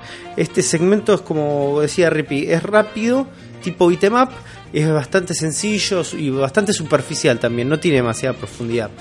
Una vez que ya agarraste los ingredientes, podés ir a la cocina y arrancar la parte de cocinar, que básicamente es un puzzle. Eh, siendo así como hiper brusco, es como una especie de Candy Crush más entretenido y más complejo. Porque obviamente tenés la misma mecánica esta de ordenar las mierditas y los gemitas y lo que sea para hacer el, conect- el conectar 3. Entonces, Pero eh, eso no entendí, si tenías que juntar tres o tenías que imitar recetas. No, En un momento los vi imitar recetas. cosas. Es una mezcla de las dos cosas. Entonces, en este momento vos tenés como bajo cierto mandado de un jurado que te manda a preparar platos. eh, ese plato, depende del jurado que vos tengas, tiene una característica elemental particular. Tenés tres elementos, el elemento del fuego, el elemento verde, que digamos de verdura, y el elemento de agua, que de líquidos, de alguna manera. Eh, entonces vos tenés que respetar que en el plato que vas a preparar tenga ciertos ingredientes que correspondan a esta como eh, pedido eh, primordial del elemento que tiene que estar como rigiendo el plato. Entonces, vos elegís los ingredientes, los vas tirando en una olla y en la olla la manera que se visualiza ese momento es como el Candy Crush. Tenés eh, esferas elementales que tenés que ir ah, ordenando. Eso también va creciendo, van apareciendo cosas nuevas, se va complejizando bastante. Este, al mismo tiempo, eh, la cacería, en el momento que esto que vos vas avanzando, también se vuelve más violenta porque los animales son un poco más esponja de golpes y tienen otro tipo de inteligencia artificial, lo cual los hace más violentos o más reactivos a tus ataques. Y como te decía, en la parte de la cocina y la parte de las recetas te van apareciendo ciertos obstáculos y cosas que tenés que ir este, de alguna manera superando. El concepto esto que para mí es fundamental surge de un programa que para mí es re famoso, pero no sé si ustedes lo conocen, que es de un programa de televisión japonés llamado Iron Chef. Iron Chef señor. fue adaptado No. en Estados Unidos y Iron Chef es una locura. Es la misma premisa que este juego. Es tenías como una serie de chefs que se enfrentaban con otros chefs famosos para preparar un plato en un tiempo limitado con una especie de ingrediente sorpresa que te lo, revelaba un, un presentador hiper carismático, hiper colorido y por ahí te saqueaba así una especie de vas a tener que cocinar con cerdo y vas a tener que cocinar con pulpo y vas a tener que cocinar con un zapato, viste, como cosas así, a ese, nivel de locura. Y vos tenías que en 60 minutos o por ahí 45 minutos preparar un plato y competir contra otro chef famoso. Y ahí después el que producía el mejor plato, presentación, sabor, todo, eh, eh, ex- eh, ¿cómo se dice? Eh. No, no es exitosidad. Ay- no. Ayuda, Rippy. Eh, Eh, Vos sabés eh, la palabra que yo estoy buscando. Es de exótico buscando- decís. De exo- sí, de exótico, sí. eh, eh, De exótico. ¿Exotites? Ustedes me entendieron. Exotites. De exotites. Este, y eran todas como eh, categorías por la cual te iban de alguna manera puntuando y vos ganabas. Tiene esa premisa espectacular del mejor programa de televisión, del mejor reality de la historia. Después, estéticamente, para mí, para mí mama mucho de todo lo que es eh, Avatar, la leyenda de Korra. Tiene muchísimo del arte parecido a eso. O al más reciente Voltron que están pasando en Netflix. Los diseños son hermosos de este juego. Tiene una actuación de voz bastante, bastante decente. Y si bien la animación es bastante pobretona, ¿viste? Es como muy escasa. Está hecho. A ver. Hay algo que pa- puede ser que si me dice el chabón que desarrolló el juego, no, es una decisión medio estilística que estamos teniendo para este tipo de juego, yo medio que se lo creo en este momento. Pero medio, ¿eh? Como las animaciones son medio durangas, son mucho fade in, mucho fade out. Cuando tienen buenas animaciones son eh, obviamente animaciones que de frame tras frame, viste, cuadro tras cuadro, que está bastante bien. Pero es como que en algún lugar tenía que recortar presupuestos este juego. A medida que vamos avanzando, parece que bueno, también la trama se complica un poco más, pero no demasiado. Es un juego relativamente corto, dura entre 10 y 15 horas. Eh, pero aparte del modo historia, de la historia principal, el juego también cuenta con un modo que es tipo challenge, que es ir directamente a la acción. Es, te tiran un plato, te tiran una consigna, te tiran un ingrediente secreto, anda a prepararlo y competís contra la inteligencia artificial, competís contra la computadora.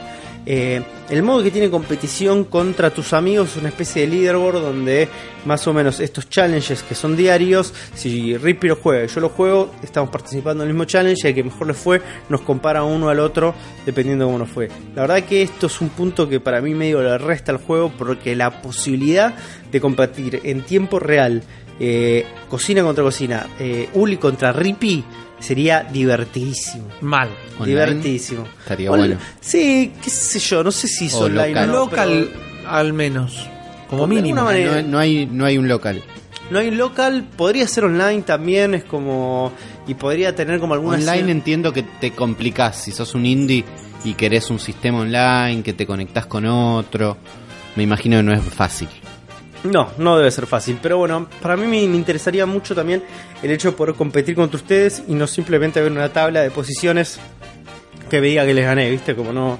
Claro. Yo quiero el momento, ¿no? Donde nos juntamos, veo qué receta que hizo Rippy y viene Rippy y hizo salchichas con puré y yo me mandé un pato pequinesa a la naranja que está prendido fuego en un fuego verde de sus propios jugos. Es como debe ser muy divertido también. Em, pero bueno, Rippy, a vos las salchichas con puré te salen muy bien. Gracias, Juan, te agradezco. Te invito a comer unas cuando quieras. Esperemos que en algún momento esta modalidad tipo multiplayer este, local o vía web o vía internet o como sea, eh, en algún momento esté dentro de sus planes. Pero yo me quedo con la originalidad de esta premisa, lo, lo fresca que se siente, como una ejecución bastante, bastante bien lograda y con una claridad de ideas muy copada, porque tiene estos dos momentos que uno pensaría que no conviven demasiado bien, pero en, el cruce sale algo como nuevo, algo que no, no habíamos visto demasiado, que probablemente no es una gran idea, es como el Candy Crush con un juego Metroidvania recontra reducido, pero en esa convivencia se genera algo nuevo y copado que vale la pena probar. Y si bien me pesa un poco el tema de la falta de presupuesto y que la duración sea corta, yo creo que es parte también de esta naturaleza indie del juego en sí mismo. Que bueno, mucho no vas a poder hacer, ¿viste? Debe estar hecho con muy bajo presupuesto y la verdad que el resultado es muy pero muy interesante. Eh, me interesa mucho ver cómo crece este juego, ver cómo crece esta fórmula, ver cómo crece este estudio. O sea, yo me imagino que esto es como un puntapié inicial para ideas frescas, para que justamente esta saga de Battle Chef, quiero ver más títulos, quiero ver qué sigue pasando Sí. con esto. Eh, está 20 dólares, que es un buen precio dentro de todo eh, para el store de la Switch. Yo esperaría un par de meses a que esté un poquito más barato. 15 dólares es el precio ideal para este juego. Sabes que sí. Y lo cierro. Esto yo le voy a dar. Le doy 8, bestias. le doy. Oh, son un montón Ocho de de bestias. Sí, es un juego un muy lindo, muy lindo. Muy- Un buen es- asado de monstruos te hace. No, es- no es innovador, pero sí es fresco. Sí se siente como algo nuevo. No jugaste nada parecido, ¿eh? eso te lo puedo asegurar. Si bien empezás a ver las influencias de todos lados y por ahí es como son bastante obvias, no jugaste nada en, en este especie de presentación, en este paquete que se le parezca. Y eso lo hace bastante interesante. La verdad que, como lo decía Juan, lo mejor que pueden hacer es apoyar al estudio comprando el juego. Si les gusta, ¿no? Obviamente no estamos poniendo una pistola en la cabeza a nadie. Pero el juego vale la pena. Y esto era un. Encima era un Kickstarter que lo levantó Adult Swim Games. Por lo que es un estudio que necesita eh, de, de la guita, como todos los estudios de alguna manera. Pero no tiene la espalda de Electronic Arts. Y es, ¿sabes, para, ¿sabes dónde funcionaría muy bien este juego? Más allá de que en la Switch es una locura. Yo se lo recomendé a mucha gente en el laburo y les dije: No, miren, vayan a PC que están las ofertas de Steam. Y me dijeron, todos lo vieron, vieron un videíto y dijeron, no, pará, lo quiero jugar en la Switch igual, no me importa que esté más barato en otro lugar. Pero es una gran franquicia para la 3DS también. Sí. Funcionaría ideal y corre sin ningún problema. No, no hay problema de motor, no hay problema de poder, no hay problema de nada acá. Así que los invitamos a que en el canal de Zona Fantasma TV se fijen el JPO del jueves pasado, lo vean por ustedes mismos, pero este es un título que les va a encantar porque es un gran fichín. Pero para hablar de fichines, hoy tenemos un especialista. Bueno, estuve, ya les conté que estuve de vacaciones y que no me llevé la Switch. Porque me pareció que no, que no sé qué, que juego todo el tiempo, no sé qué. Pero igual uno quiere jugar juegos. Y en la costa, estuve en la costa, estuve en Mar del Plata. Hay un solo lugar donde vas a buscar los juegos. Y son los arcades. Y yo estuve por ahí y, me, y vi el cartelito de Sacoa. Y dije, y entro a ver cómo es. Y saqué una tarjeta de Sacoa porque no hay más fichas y me fui como reencontrando con, con los arcades y ver qué había. Y me encontré con que Sacoa no estuvo tan bueno, ¿no? Como que estaba bueno, pero los juegos valen medio un huevo y valen huevos distintos. ¿Viste? Como que uno vale 18,50, Uf. otro vale 22, otro vale 15, entonces nunca sabes cuánto, siempre gastás menos, más de lo que crees. Son carísimos. Como que me sentí confuso. Son muy caros. Primero que, el- que un juego cueste 18 pesos y es mucho. Sobre todo porque cargas 100 y se te va el toque, entonces cargas 200 y te regalan 100 y decís, uy, tengo 300 pesos, es un montón. Y no es tanto, Claro. no es tanto. Pero lo que me encontré después recorriendo el lugar es que tenés, vos te sacó a que decís, uy, qué bueno, no sé qué, tenés como los jueguitos y flashás. Había un Mario, por ejemplo, por destacar el mundo de Nintendo, había un, un Super Mario, el, el, el clásico que vas de costado. Ah, mira. Y un Pac-Man, un coso, no sé qué, todo medio raro. Pero después me encontré con una casa con un cartel de neón que decía Video Games. Y un pibe que odiaba laburar ahí, un pelado que estaba dentro de una cabina que odiaba estar ahí, donde la ficha valía 50, eh, 50 no, 5 pesos, donde había fichas, posta, y donde había todas las máquinas que pudieron comprar y poner en ese espacio, todas apiladas una al lado de la otra. Mundo Nintendo tenías 5 minutos de Wii por una ficha, que era divertido, pero tenías una máquina de Killer Instinct, ponele, Oh, qué bien. que estaba buenísima. El original. Que tenía original. ¿Cómo se llama el lugar? Se llamaba Video Games. Y estaba cerrado en los horarios que tendría que estar abierto, pero estaba abierto en los horarios que tendría que estar cerrado. Con lo cual ibas tarde y funcionaba. Raro. Lugar raro. Su- suena Había, por ejemplo, un- antro. Suena antro, huele a antro, todo indica antro. Bien. Había un Packland que estaba al revés, por ejemplo. ¿No? ¿Cómo? Como si estuviera dada vuelta a la tele, rotada a 180 grados. Sí. No sé cómo, no, no manejo el conocimiento de arcades como para saber qué error puede hacer que eso pase más que que alguien dé vuelta a la tele. Pero era así y funcionaba. Vos podías poner una ficha si estabas dispuesto y te jugabas un Pac-Land al revés. Pero había, tenías esta máquina zarpada de Killer Instinct, ponele. Que decía Nintendo muy canchero, Midway, y tenías los botones con lo que quieren hacer, o sea, con lo que con lo que hace cada botón, las inscripciones al costadito, era más alta la máquina. Claro. Dije, qué, qué copado esto. Esa, esa magia no estaba en el saco. El saco estaba como en un punto intermedio. Porque después me fui a un, a un shopping mega nuevo de Mar del Plata y había juegos tope de línea. ¿no? Porque era esto lo hicimos ayer y compramos bien los juegos. Entonces, había unos gigantes de Transformers, había muchos juegos de celular hecho gigante Mira, que, que está bien, Sí, tipo están los Flappy Birds gigantes. hay un ¿no? Flappy Bird gigante, hay un Subway Surfers y había dos máquinas tipo de eh, dos dos autitos tipo Daytona que tenían un Mario Kart adentro y yo esto no lo había visto. Y ahí flashé. Me, me acerqué y tenían el Mario Kart DX2. No, de Mario Kart GP DX. apa, es más todavía. Que después investigué. Es un Mario Kart que salió en 2013. Que parece que está basado en el Mario Kart GP. Que primero estuvo basado en el Mario Kart DS. Fue como en ese momento.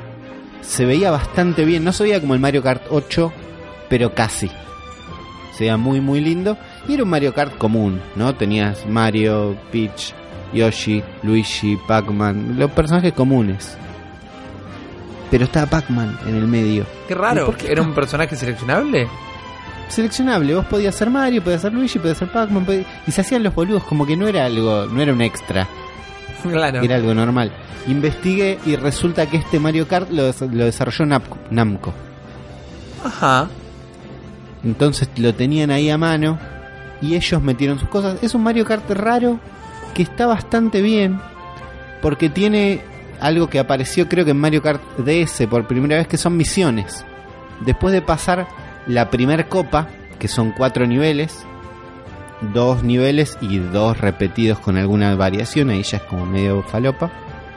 Tenés una misión como por ejemplo llevar este melón gigante de un por la pista de un lado a otro o recolectar todos los no sé qué hasta el final donde tiene una especie de boss fight contra contra Bowser gigante donde vos sos el auto estacionado en una plataforma y le tenés que tirar ítems a unos pilares que se van rompiendo. Entonces es como un Mario Kart bastante loco. Lo cual yo todo esto lo investigué después, yo jugué una carrera sola y perdí. Si no salís primero, no te dejan jugar la carrera Encima que sale sigue. 50 pesos la ficha, ¿no? Y en ese, y en ese lugar sí, ya no, no, no manejaba los códigos del pelado que odiaba su trabajo y fichas a 5 pesos, sino que era una tarjeta que salía, no sé, 22 pesos, viste estos números confusos. ¿Qué hacemos esta noche? va. ¿Pagamos la habitación del hotel o probamos el Mario Kart? Claro, y dormir era un bien necesario, entonces lo dejamos para otro momento, pero después investigué que tenía todo esto y entonces estuve investigando qué onda con los arcades de Nintendo. Hay más de estas cosas que no vi, todos los hizo Namco, todos los hizo Nintendo. Entonces estuve investigando un poco y tengo un par que me llamaron la atención. No tengo la investigación del universo, pero tengo un par que estuvieron buenos. Me encontré con que primero Nintendo arrancó haciendo arcades en el 73 con el Laser Clay Shooting System. Que esto, Rippy, me parece que vos hablaste un poco de. Exactamente, que era el donde el genio de Takeda anotaba los, Claro. los eh, puntajes a mano para que nadie se enterara que se les había roto la máquina. Cuando llegué al final y me enteré eso, digo, cuando lo malo de esta máquina es que a veces fallaba y tenía que venir Takeda a, anotar los adentro. puntajes, a esconderse, es rarísimo.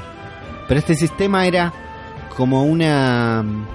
Lo hicieron sobre los bowlings. Se ve que en los 60 pegaron los bowling a full, Sí, pero en, pero en los 70 quedaron abandonados al toque. Fue como una moda, los japoneses compran como locos. Y después se llenó de lugares donde, bueno, ¿qué hacemos con esto, este lugar gigante? Y entonces instalaron este sistema bajo, la idea de Yamauchi, que era el director de Nintendo en ese momento, el presidente de Nintendo en ese momento. Instalaron estos Laser Clay Shooting System, que era como un sistema que proyectaba una película que no sabemos si podemos categorizar como videojuego, porque no era video, sino que era fílmico. Proyectaban directamente una película de 16 milímetros en la pared y vos con unas pistolas de luz le disparabas y una computadora o taqueda te contaba los puntos. Pero bueno, esto fue el primer inicio de Nintendo viendo, bueno, los arcades y viendo los juegos, porque hasta ese momento Nintendo hacía juguetes, como vimos en episodios anteriores, y estaba como con las cartas, y estaba como con cosas, pero se estaba metiendo en otras industrias. Y ahí es cuando desarrollaron el Otelo, que era un juego, un juego de mesa, de mesa porque era un arcade, pero que estaba sobre una mesa. ¿No? Vos tenés como una mesa, una silla de cada lado y un vidrio en el medio con una tele adentro, apuntando para arriba. Entonces Como la idea era que vos puedas... Claro, entonces la idea era que vos puedas apoyar tus tragos en la mesa. La mesa es bastante grande y la tele ocupa un pedacito chiquito. Y te das controles de cada lado para jugar un Otelo, que es un juego que ya existe, que no inventó Nintendo, con otra gente, ¿no? Tenían la idea de jugar con otro. Y en, es- en esa época y con esa máquina hicieron un montón de juegos que en su gran mayoría eran medio ladri todos. Por ejemplo, tenemos un Block Fever, que era un breakout. Que se llamaba Block Fever porque el breakout vendía y bueno, hacemos un Block Fever. Después hicieron un Space Fever, que era un Space Invaders. Para pero ya redoblar la fue. apuesta, claro. Seguimos con la Fever. Hicieron un Space Fever High Splitter, que era igual, y después un Monkey Magic, que era otro breakout, pero que los ladrillos tenían forma de cara de mono, y entonces era el Monkey Magic. Raro. Pero bueno, eran los primeros intentos. Esto, este Otelo, por ejemplo, está desarrollado por Nintendo R&D1, que es un estudio interno que estaba liderado por Gunpei Yokoi y donde laburaba un pibe llamado Shigeru Miyamoto. Hmm. Entonces, si hizo falta que hagan mil Block Fevers y mil Space Fevers para que estos pibes se pongan a laburar, está perfecto. Claro. Me parece que está bien. Después nos encontramos con otro arcade. Nintendo empezó ahí a hacer un montón y a probar y a vender. Uno que se llamó Sheriff en el 79, que tiene el primer protagonista humano en un videojuego de Nintendo. Ok. Y que cuando mandaron a Estados Unidos no existía Nintendo of America o no era grande Nintendo of America. Entonces tradujeron como pudieron el texto. Pero era algo así como, este sheriff debe repetir mortales combates para rescatar a la belleza que fue secuestrada, ¿dónde irán sus destinos? ¿No? Y bien. eras un chaboncito amarillo rodeado de una especie de cerca, me imagino, pero son unos puntitos. Y venían unos bandidos afuera y vos ibas disparando para afuera. Este sheriff volvió a aparecer después en el Super Smash Bros. de 3DS y Wii U. Como una asistencia. ¿No? Un personaje que llamás Claro. es el mismo sheriff, que es el primer personaje humano de Nintendo, entonces no está mal. Después apareció un juego llamado Head on N en 79, que yo creo que la mejor forma de describirlo es Pac-Man meets Fast and Furious Tokyo Drift. Me la complicaste Porque es un una cosa así. ahí, eh. Es el es un Pac-Man, es un robo de un Pac-Man. Te da un poco un poco de vergüenza, pues igual al Pac-Man, pero lo el recorrido es en círculos, ¿no? Es como si estuvieras dando círculos, tiene los mismos colores que el Pac-Man, pero vos no sos Pac-Man, sino que sos un autito y va siempre en la misma dirección, pero vos podés cambiar de, de- carril. Y este cambio de carril lo hace derrapando a lo loco, con un ruido de derrape furioso. Y lo loco de este juego, yo primero lo vi en una nota como, bueno, estos juegos de Nintendo que eran medio ladri, ¿no? Y te contaban, este es el Breakout, este es el Space Invaders, este es obviamente el Pac-Man, y lo ves y no lo puedes creer. Pero si investigas un poco te encontrás con que el juego salió antes que el Pac-Man. Apa. Y es igual, no sé si están viendo Head on N, pero es exactamente igual al Pac-Man. El juego salió antes, y no solo salió antes, sino que lo desarrolló Sega. Para Raro. Nintendo. Lo desarrolló Sega, y la versión 2, Head on N2, lo licenciaron a Nintendo. Y Nintendo lo que hizo fue cambiarle el nombre, y el cambio fue sacarle el 2, y sacarlo en Japón como que era de ellos. Raro entonces. Entonces hay como un... no sabemos de quién es el Pac, pero se lo reconoce como un predecesor del Pac-Man, porque maneja la misma idea de ir recorriendo un pasillito finito y agarrando puntitos. Claro. Después tenemos el Radar Scope, que era otro Space Invaders, otro Galaga, porque seguían como con esa idea de Space Shooters, que fue popular en Japón, pero que en América no vendió nada. Pero como había sido tan popular en Japón, Nintendo de América pidió un montón. Entonces se llenaron en Estados Unidos de Radar Scopes que tardaron varios meses en llegar. Entonces cuando llegaron ya nadie le importaba y se quedaron con un montón de estas máquinas. Era como un Space Invaders con una especie de perspectiva loca. O por lo menos eso, esa sensación te daba el fondo. Iba todo para arriba, pero parecía como que tenía una pequeña perspectiva.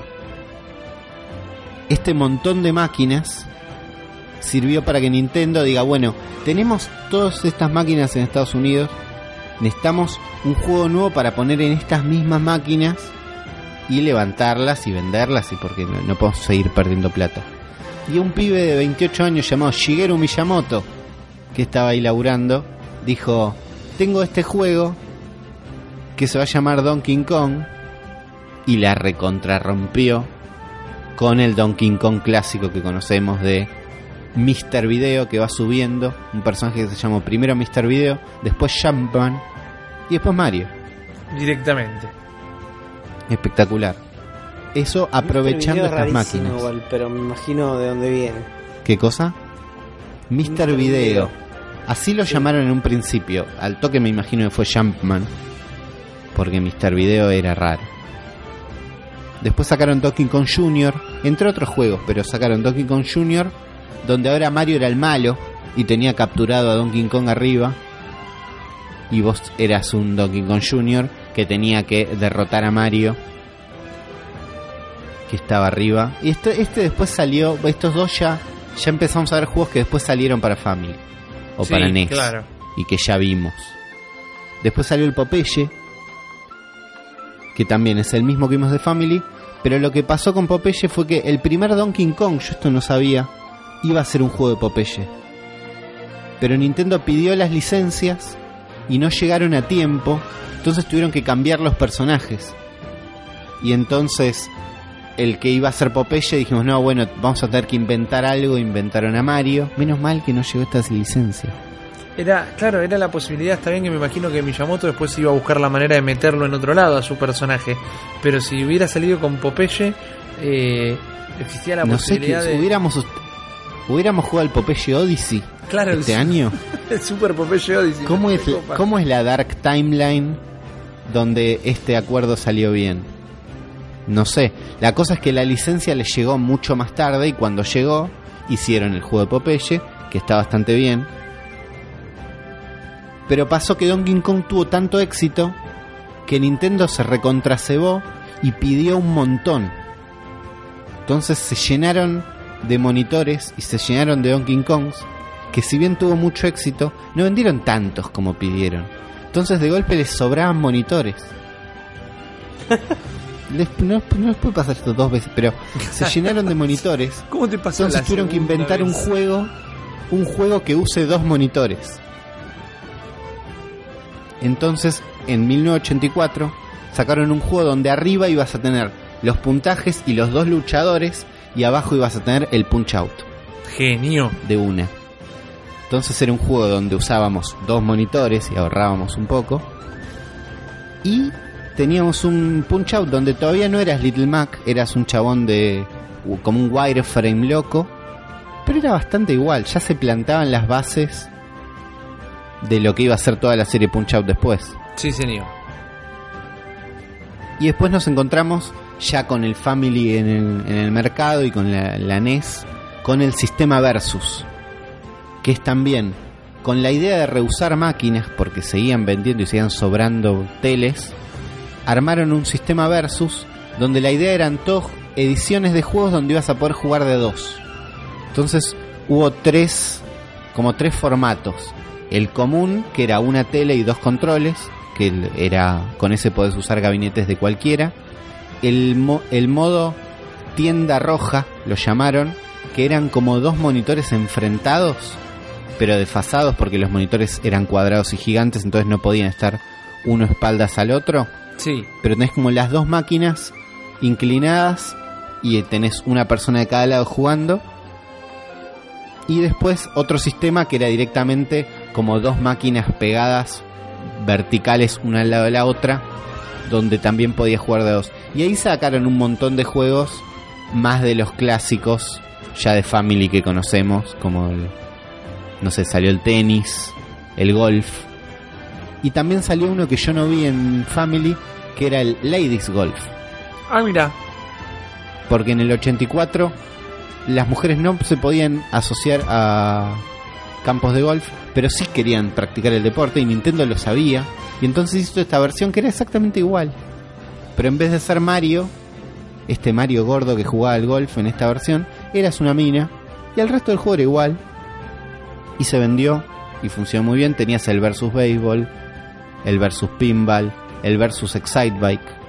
Todos versiones versus.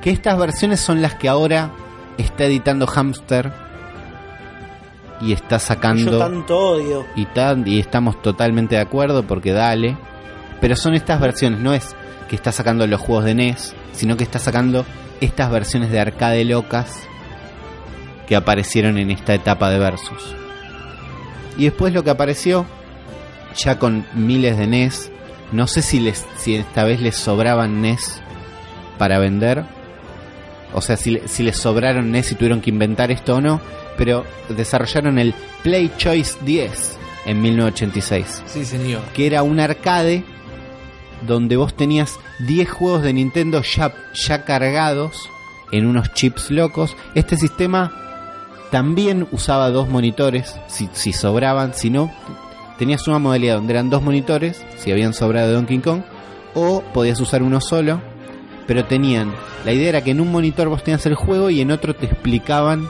tenías como unas ayudas, como te iban a contar qué tenías que hacer en el juego. Y vos ponías una ficha de 25 centavos y te daba 300 segundos. Y en esos 300 segundos por cada ficha podías jugar a cualquiera de estos 10 juegos de Family que podías cambiar, ni siquiera era que elegías uno y bueno, jugás a este. Te podías aburrir y podías cambiar de juego. Y cuando se te acababa te decía, bueno, te guardo la partida 30 segundos, dale, tenés 25 centavos más. Y vos ponías 25 centavos más y volvías a jugar. El sistema tenía un procesador extra además del, del normal que manejaba el timer, el selector de juegos, el sistema de ayudas. Y los juegos no eran exactamente los mismos, sino que eran unos cartuchos especiales o unos, unos chips especiales, pues no, el cartucho Claro. no lo tocaba a nadie Sí, las ROMs. que traían estas ayudas extra y las máquinas incluían un botón extra que te dejaba ver las ayudas en cualquier momento, que eso era para explicarte como un poco de qué iba el juego, como entendiendo que ibas a jugar distintos juegos o tenían más teles que vender. Es una cosa así. Entonces vemos que estos arcades, eh, a diferencia del, del que comenzó este relato, que era el, el Mario Kart, en gran parte era para atacar la necesidad de no perder guita que se- por, por errores directamente. Todo el tiempo te encontrás, uy, uy, vendimos de más, uy, creímos que da miedo, pero pero de ahí salieron Mario Kart, de- digo, de ahí salió un Donkey Kong, que no es poco, de ahí salió un Punch Out.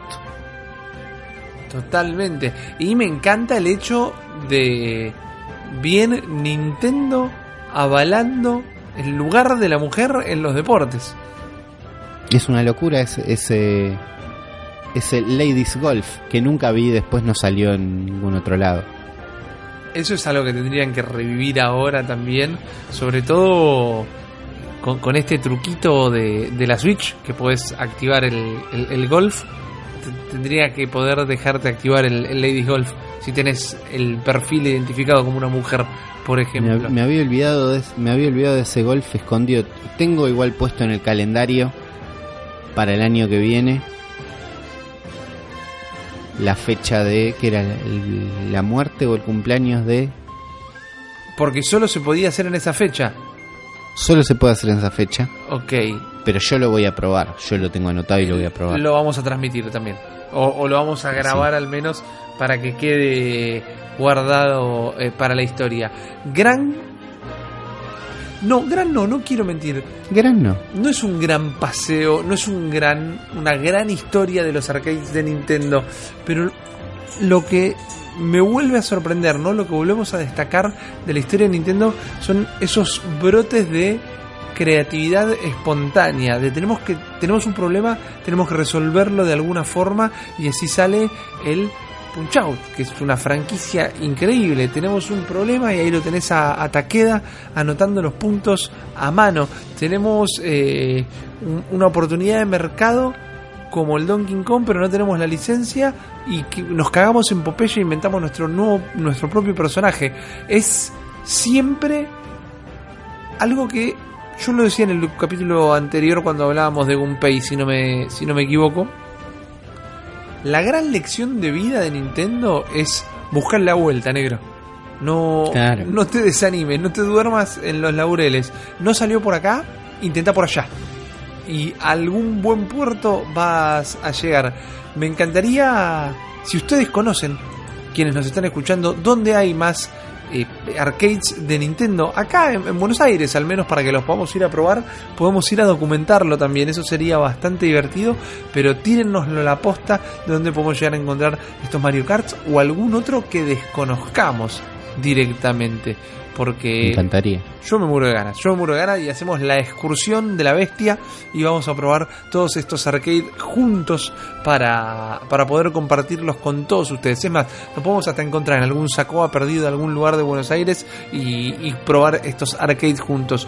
Porque por el momento, hasta que sea momento de ese encuentro, hoy nos vamos a despedir, chicos. Nos vamos a comenzar a retirar porque estamos concluyendo este episodio, último episodio grabado del año. Muchísimas gracias por acompañarnos durante todo este tiempo. No se pongan mal porque durante la semana les vamos a estar avisando cuándo vamos a realizar el último episodio final que va a ser un live streaming en vivo donde seguramente estemos jugando un poquito de la NES Classic, un poquito de la Super Nintendo Classic y respondiendo todas y cada una de sus preguntas. La idea, el plan es volver el año que viene con el programa completamente eh, renovado, o completamente no, pero sí con nuevas cosas, nuevas maneras de encararlo, nuevas maneras de mantenerlo fresco para que ustedes, que son quienes nos hicieron la gamba durante estos 50 episodios, durante este año entero, eh, obtengan un mejor resultado, obtengan un mejor producto. Nosotros que le pedimos a cambio nada más ese compartir, ese dedito para arriba, que es un montón. Es a mí no me gusta mendigar estas cosas,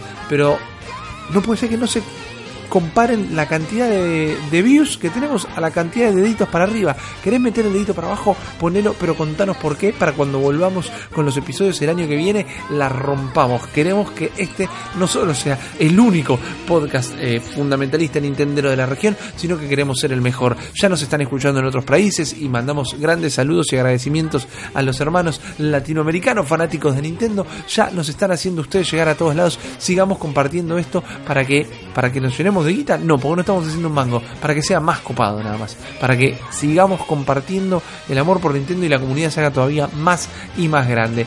Habiendo dicho esto, no me queda más que agradecerles a todos por habernos escuchado. Recordarles que nos pueden escuchar en iTunes, en iBox, en cualquier plataformera podcastera de la web. Nos pueden encontrar en YouTube, en malditoner.com. No les falta chances. Tienen un montón de maneras de hacerlo. Y si nos quieren escribir, lo pueden hacer arroba la bestia pod, que es nuestro handle de Twitter, el mejor handle de Twitter de la historia. Señor presidente Juan Nardone, Sí. su despedida. Hasta luego, gente. Nos estamos viendo en este live streaming en vivo. Y si no, el año que viene, esperen con ansias el próximo episodio del Ser la Bestia que se va a venir con mucha, pero mucha fuerza. Muchísimas gracias, presidente Nardone. Secretario General del Estado Ulises Rivas, su despedida. Muchas gracias por escucharnos hasta acá. No solo este programa, sino el resto de los programas de Hacer el Aguante siempre. No dejen de mandar los códigos de amigos porque siempre podemos encontrarnos y jugar alguna cosa. Siempre. Eso es primordial, gente. Así que no se tomen como esto como una despedida. Va a ser una breve, breve, breve pausita porque estamos viejos y necesitamos el descanso. La vuelta va a ser terrible. Y de todas maneras les recuerdo, quédense atentos a arroba la bestia pod en Twitter porque va a ser uno de los canales al menos donde vamos a estar comunicando el live streaming, donde vamos a estar respondiendo todas sus preguntas en un La Bestia Responde masivo que va a dejar a todo el mundo sin ninguna duda. Hasta ese entonces nos despedimos una vez más y les recordamos que todos nosotros somos El cerebro de la bestia.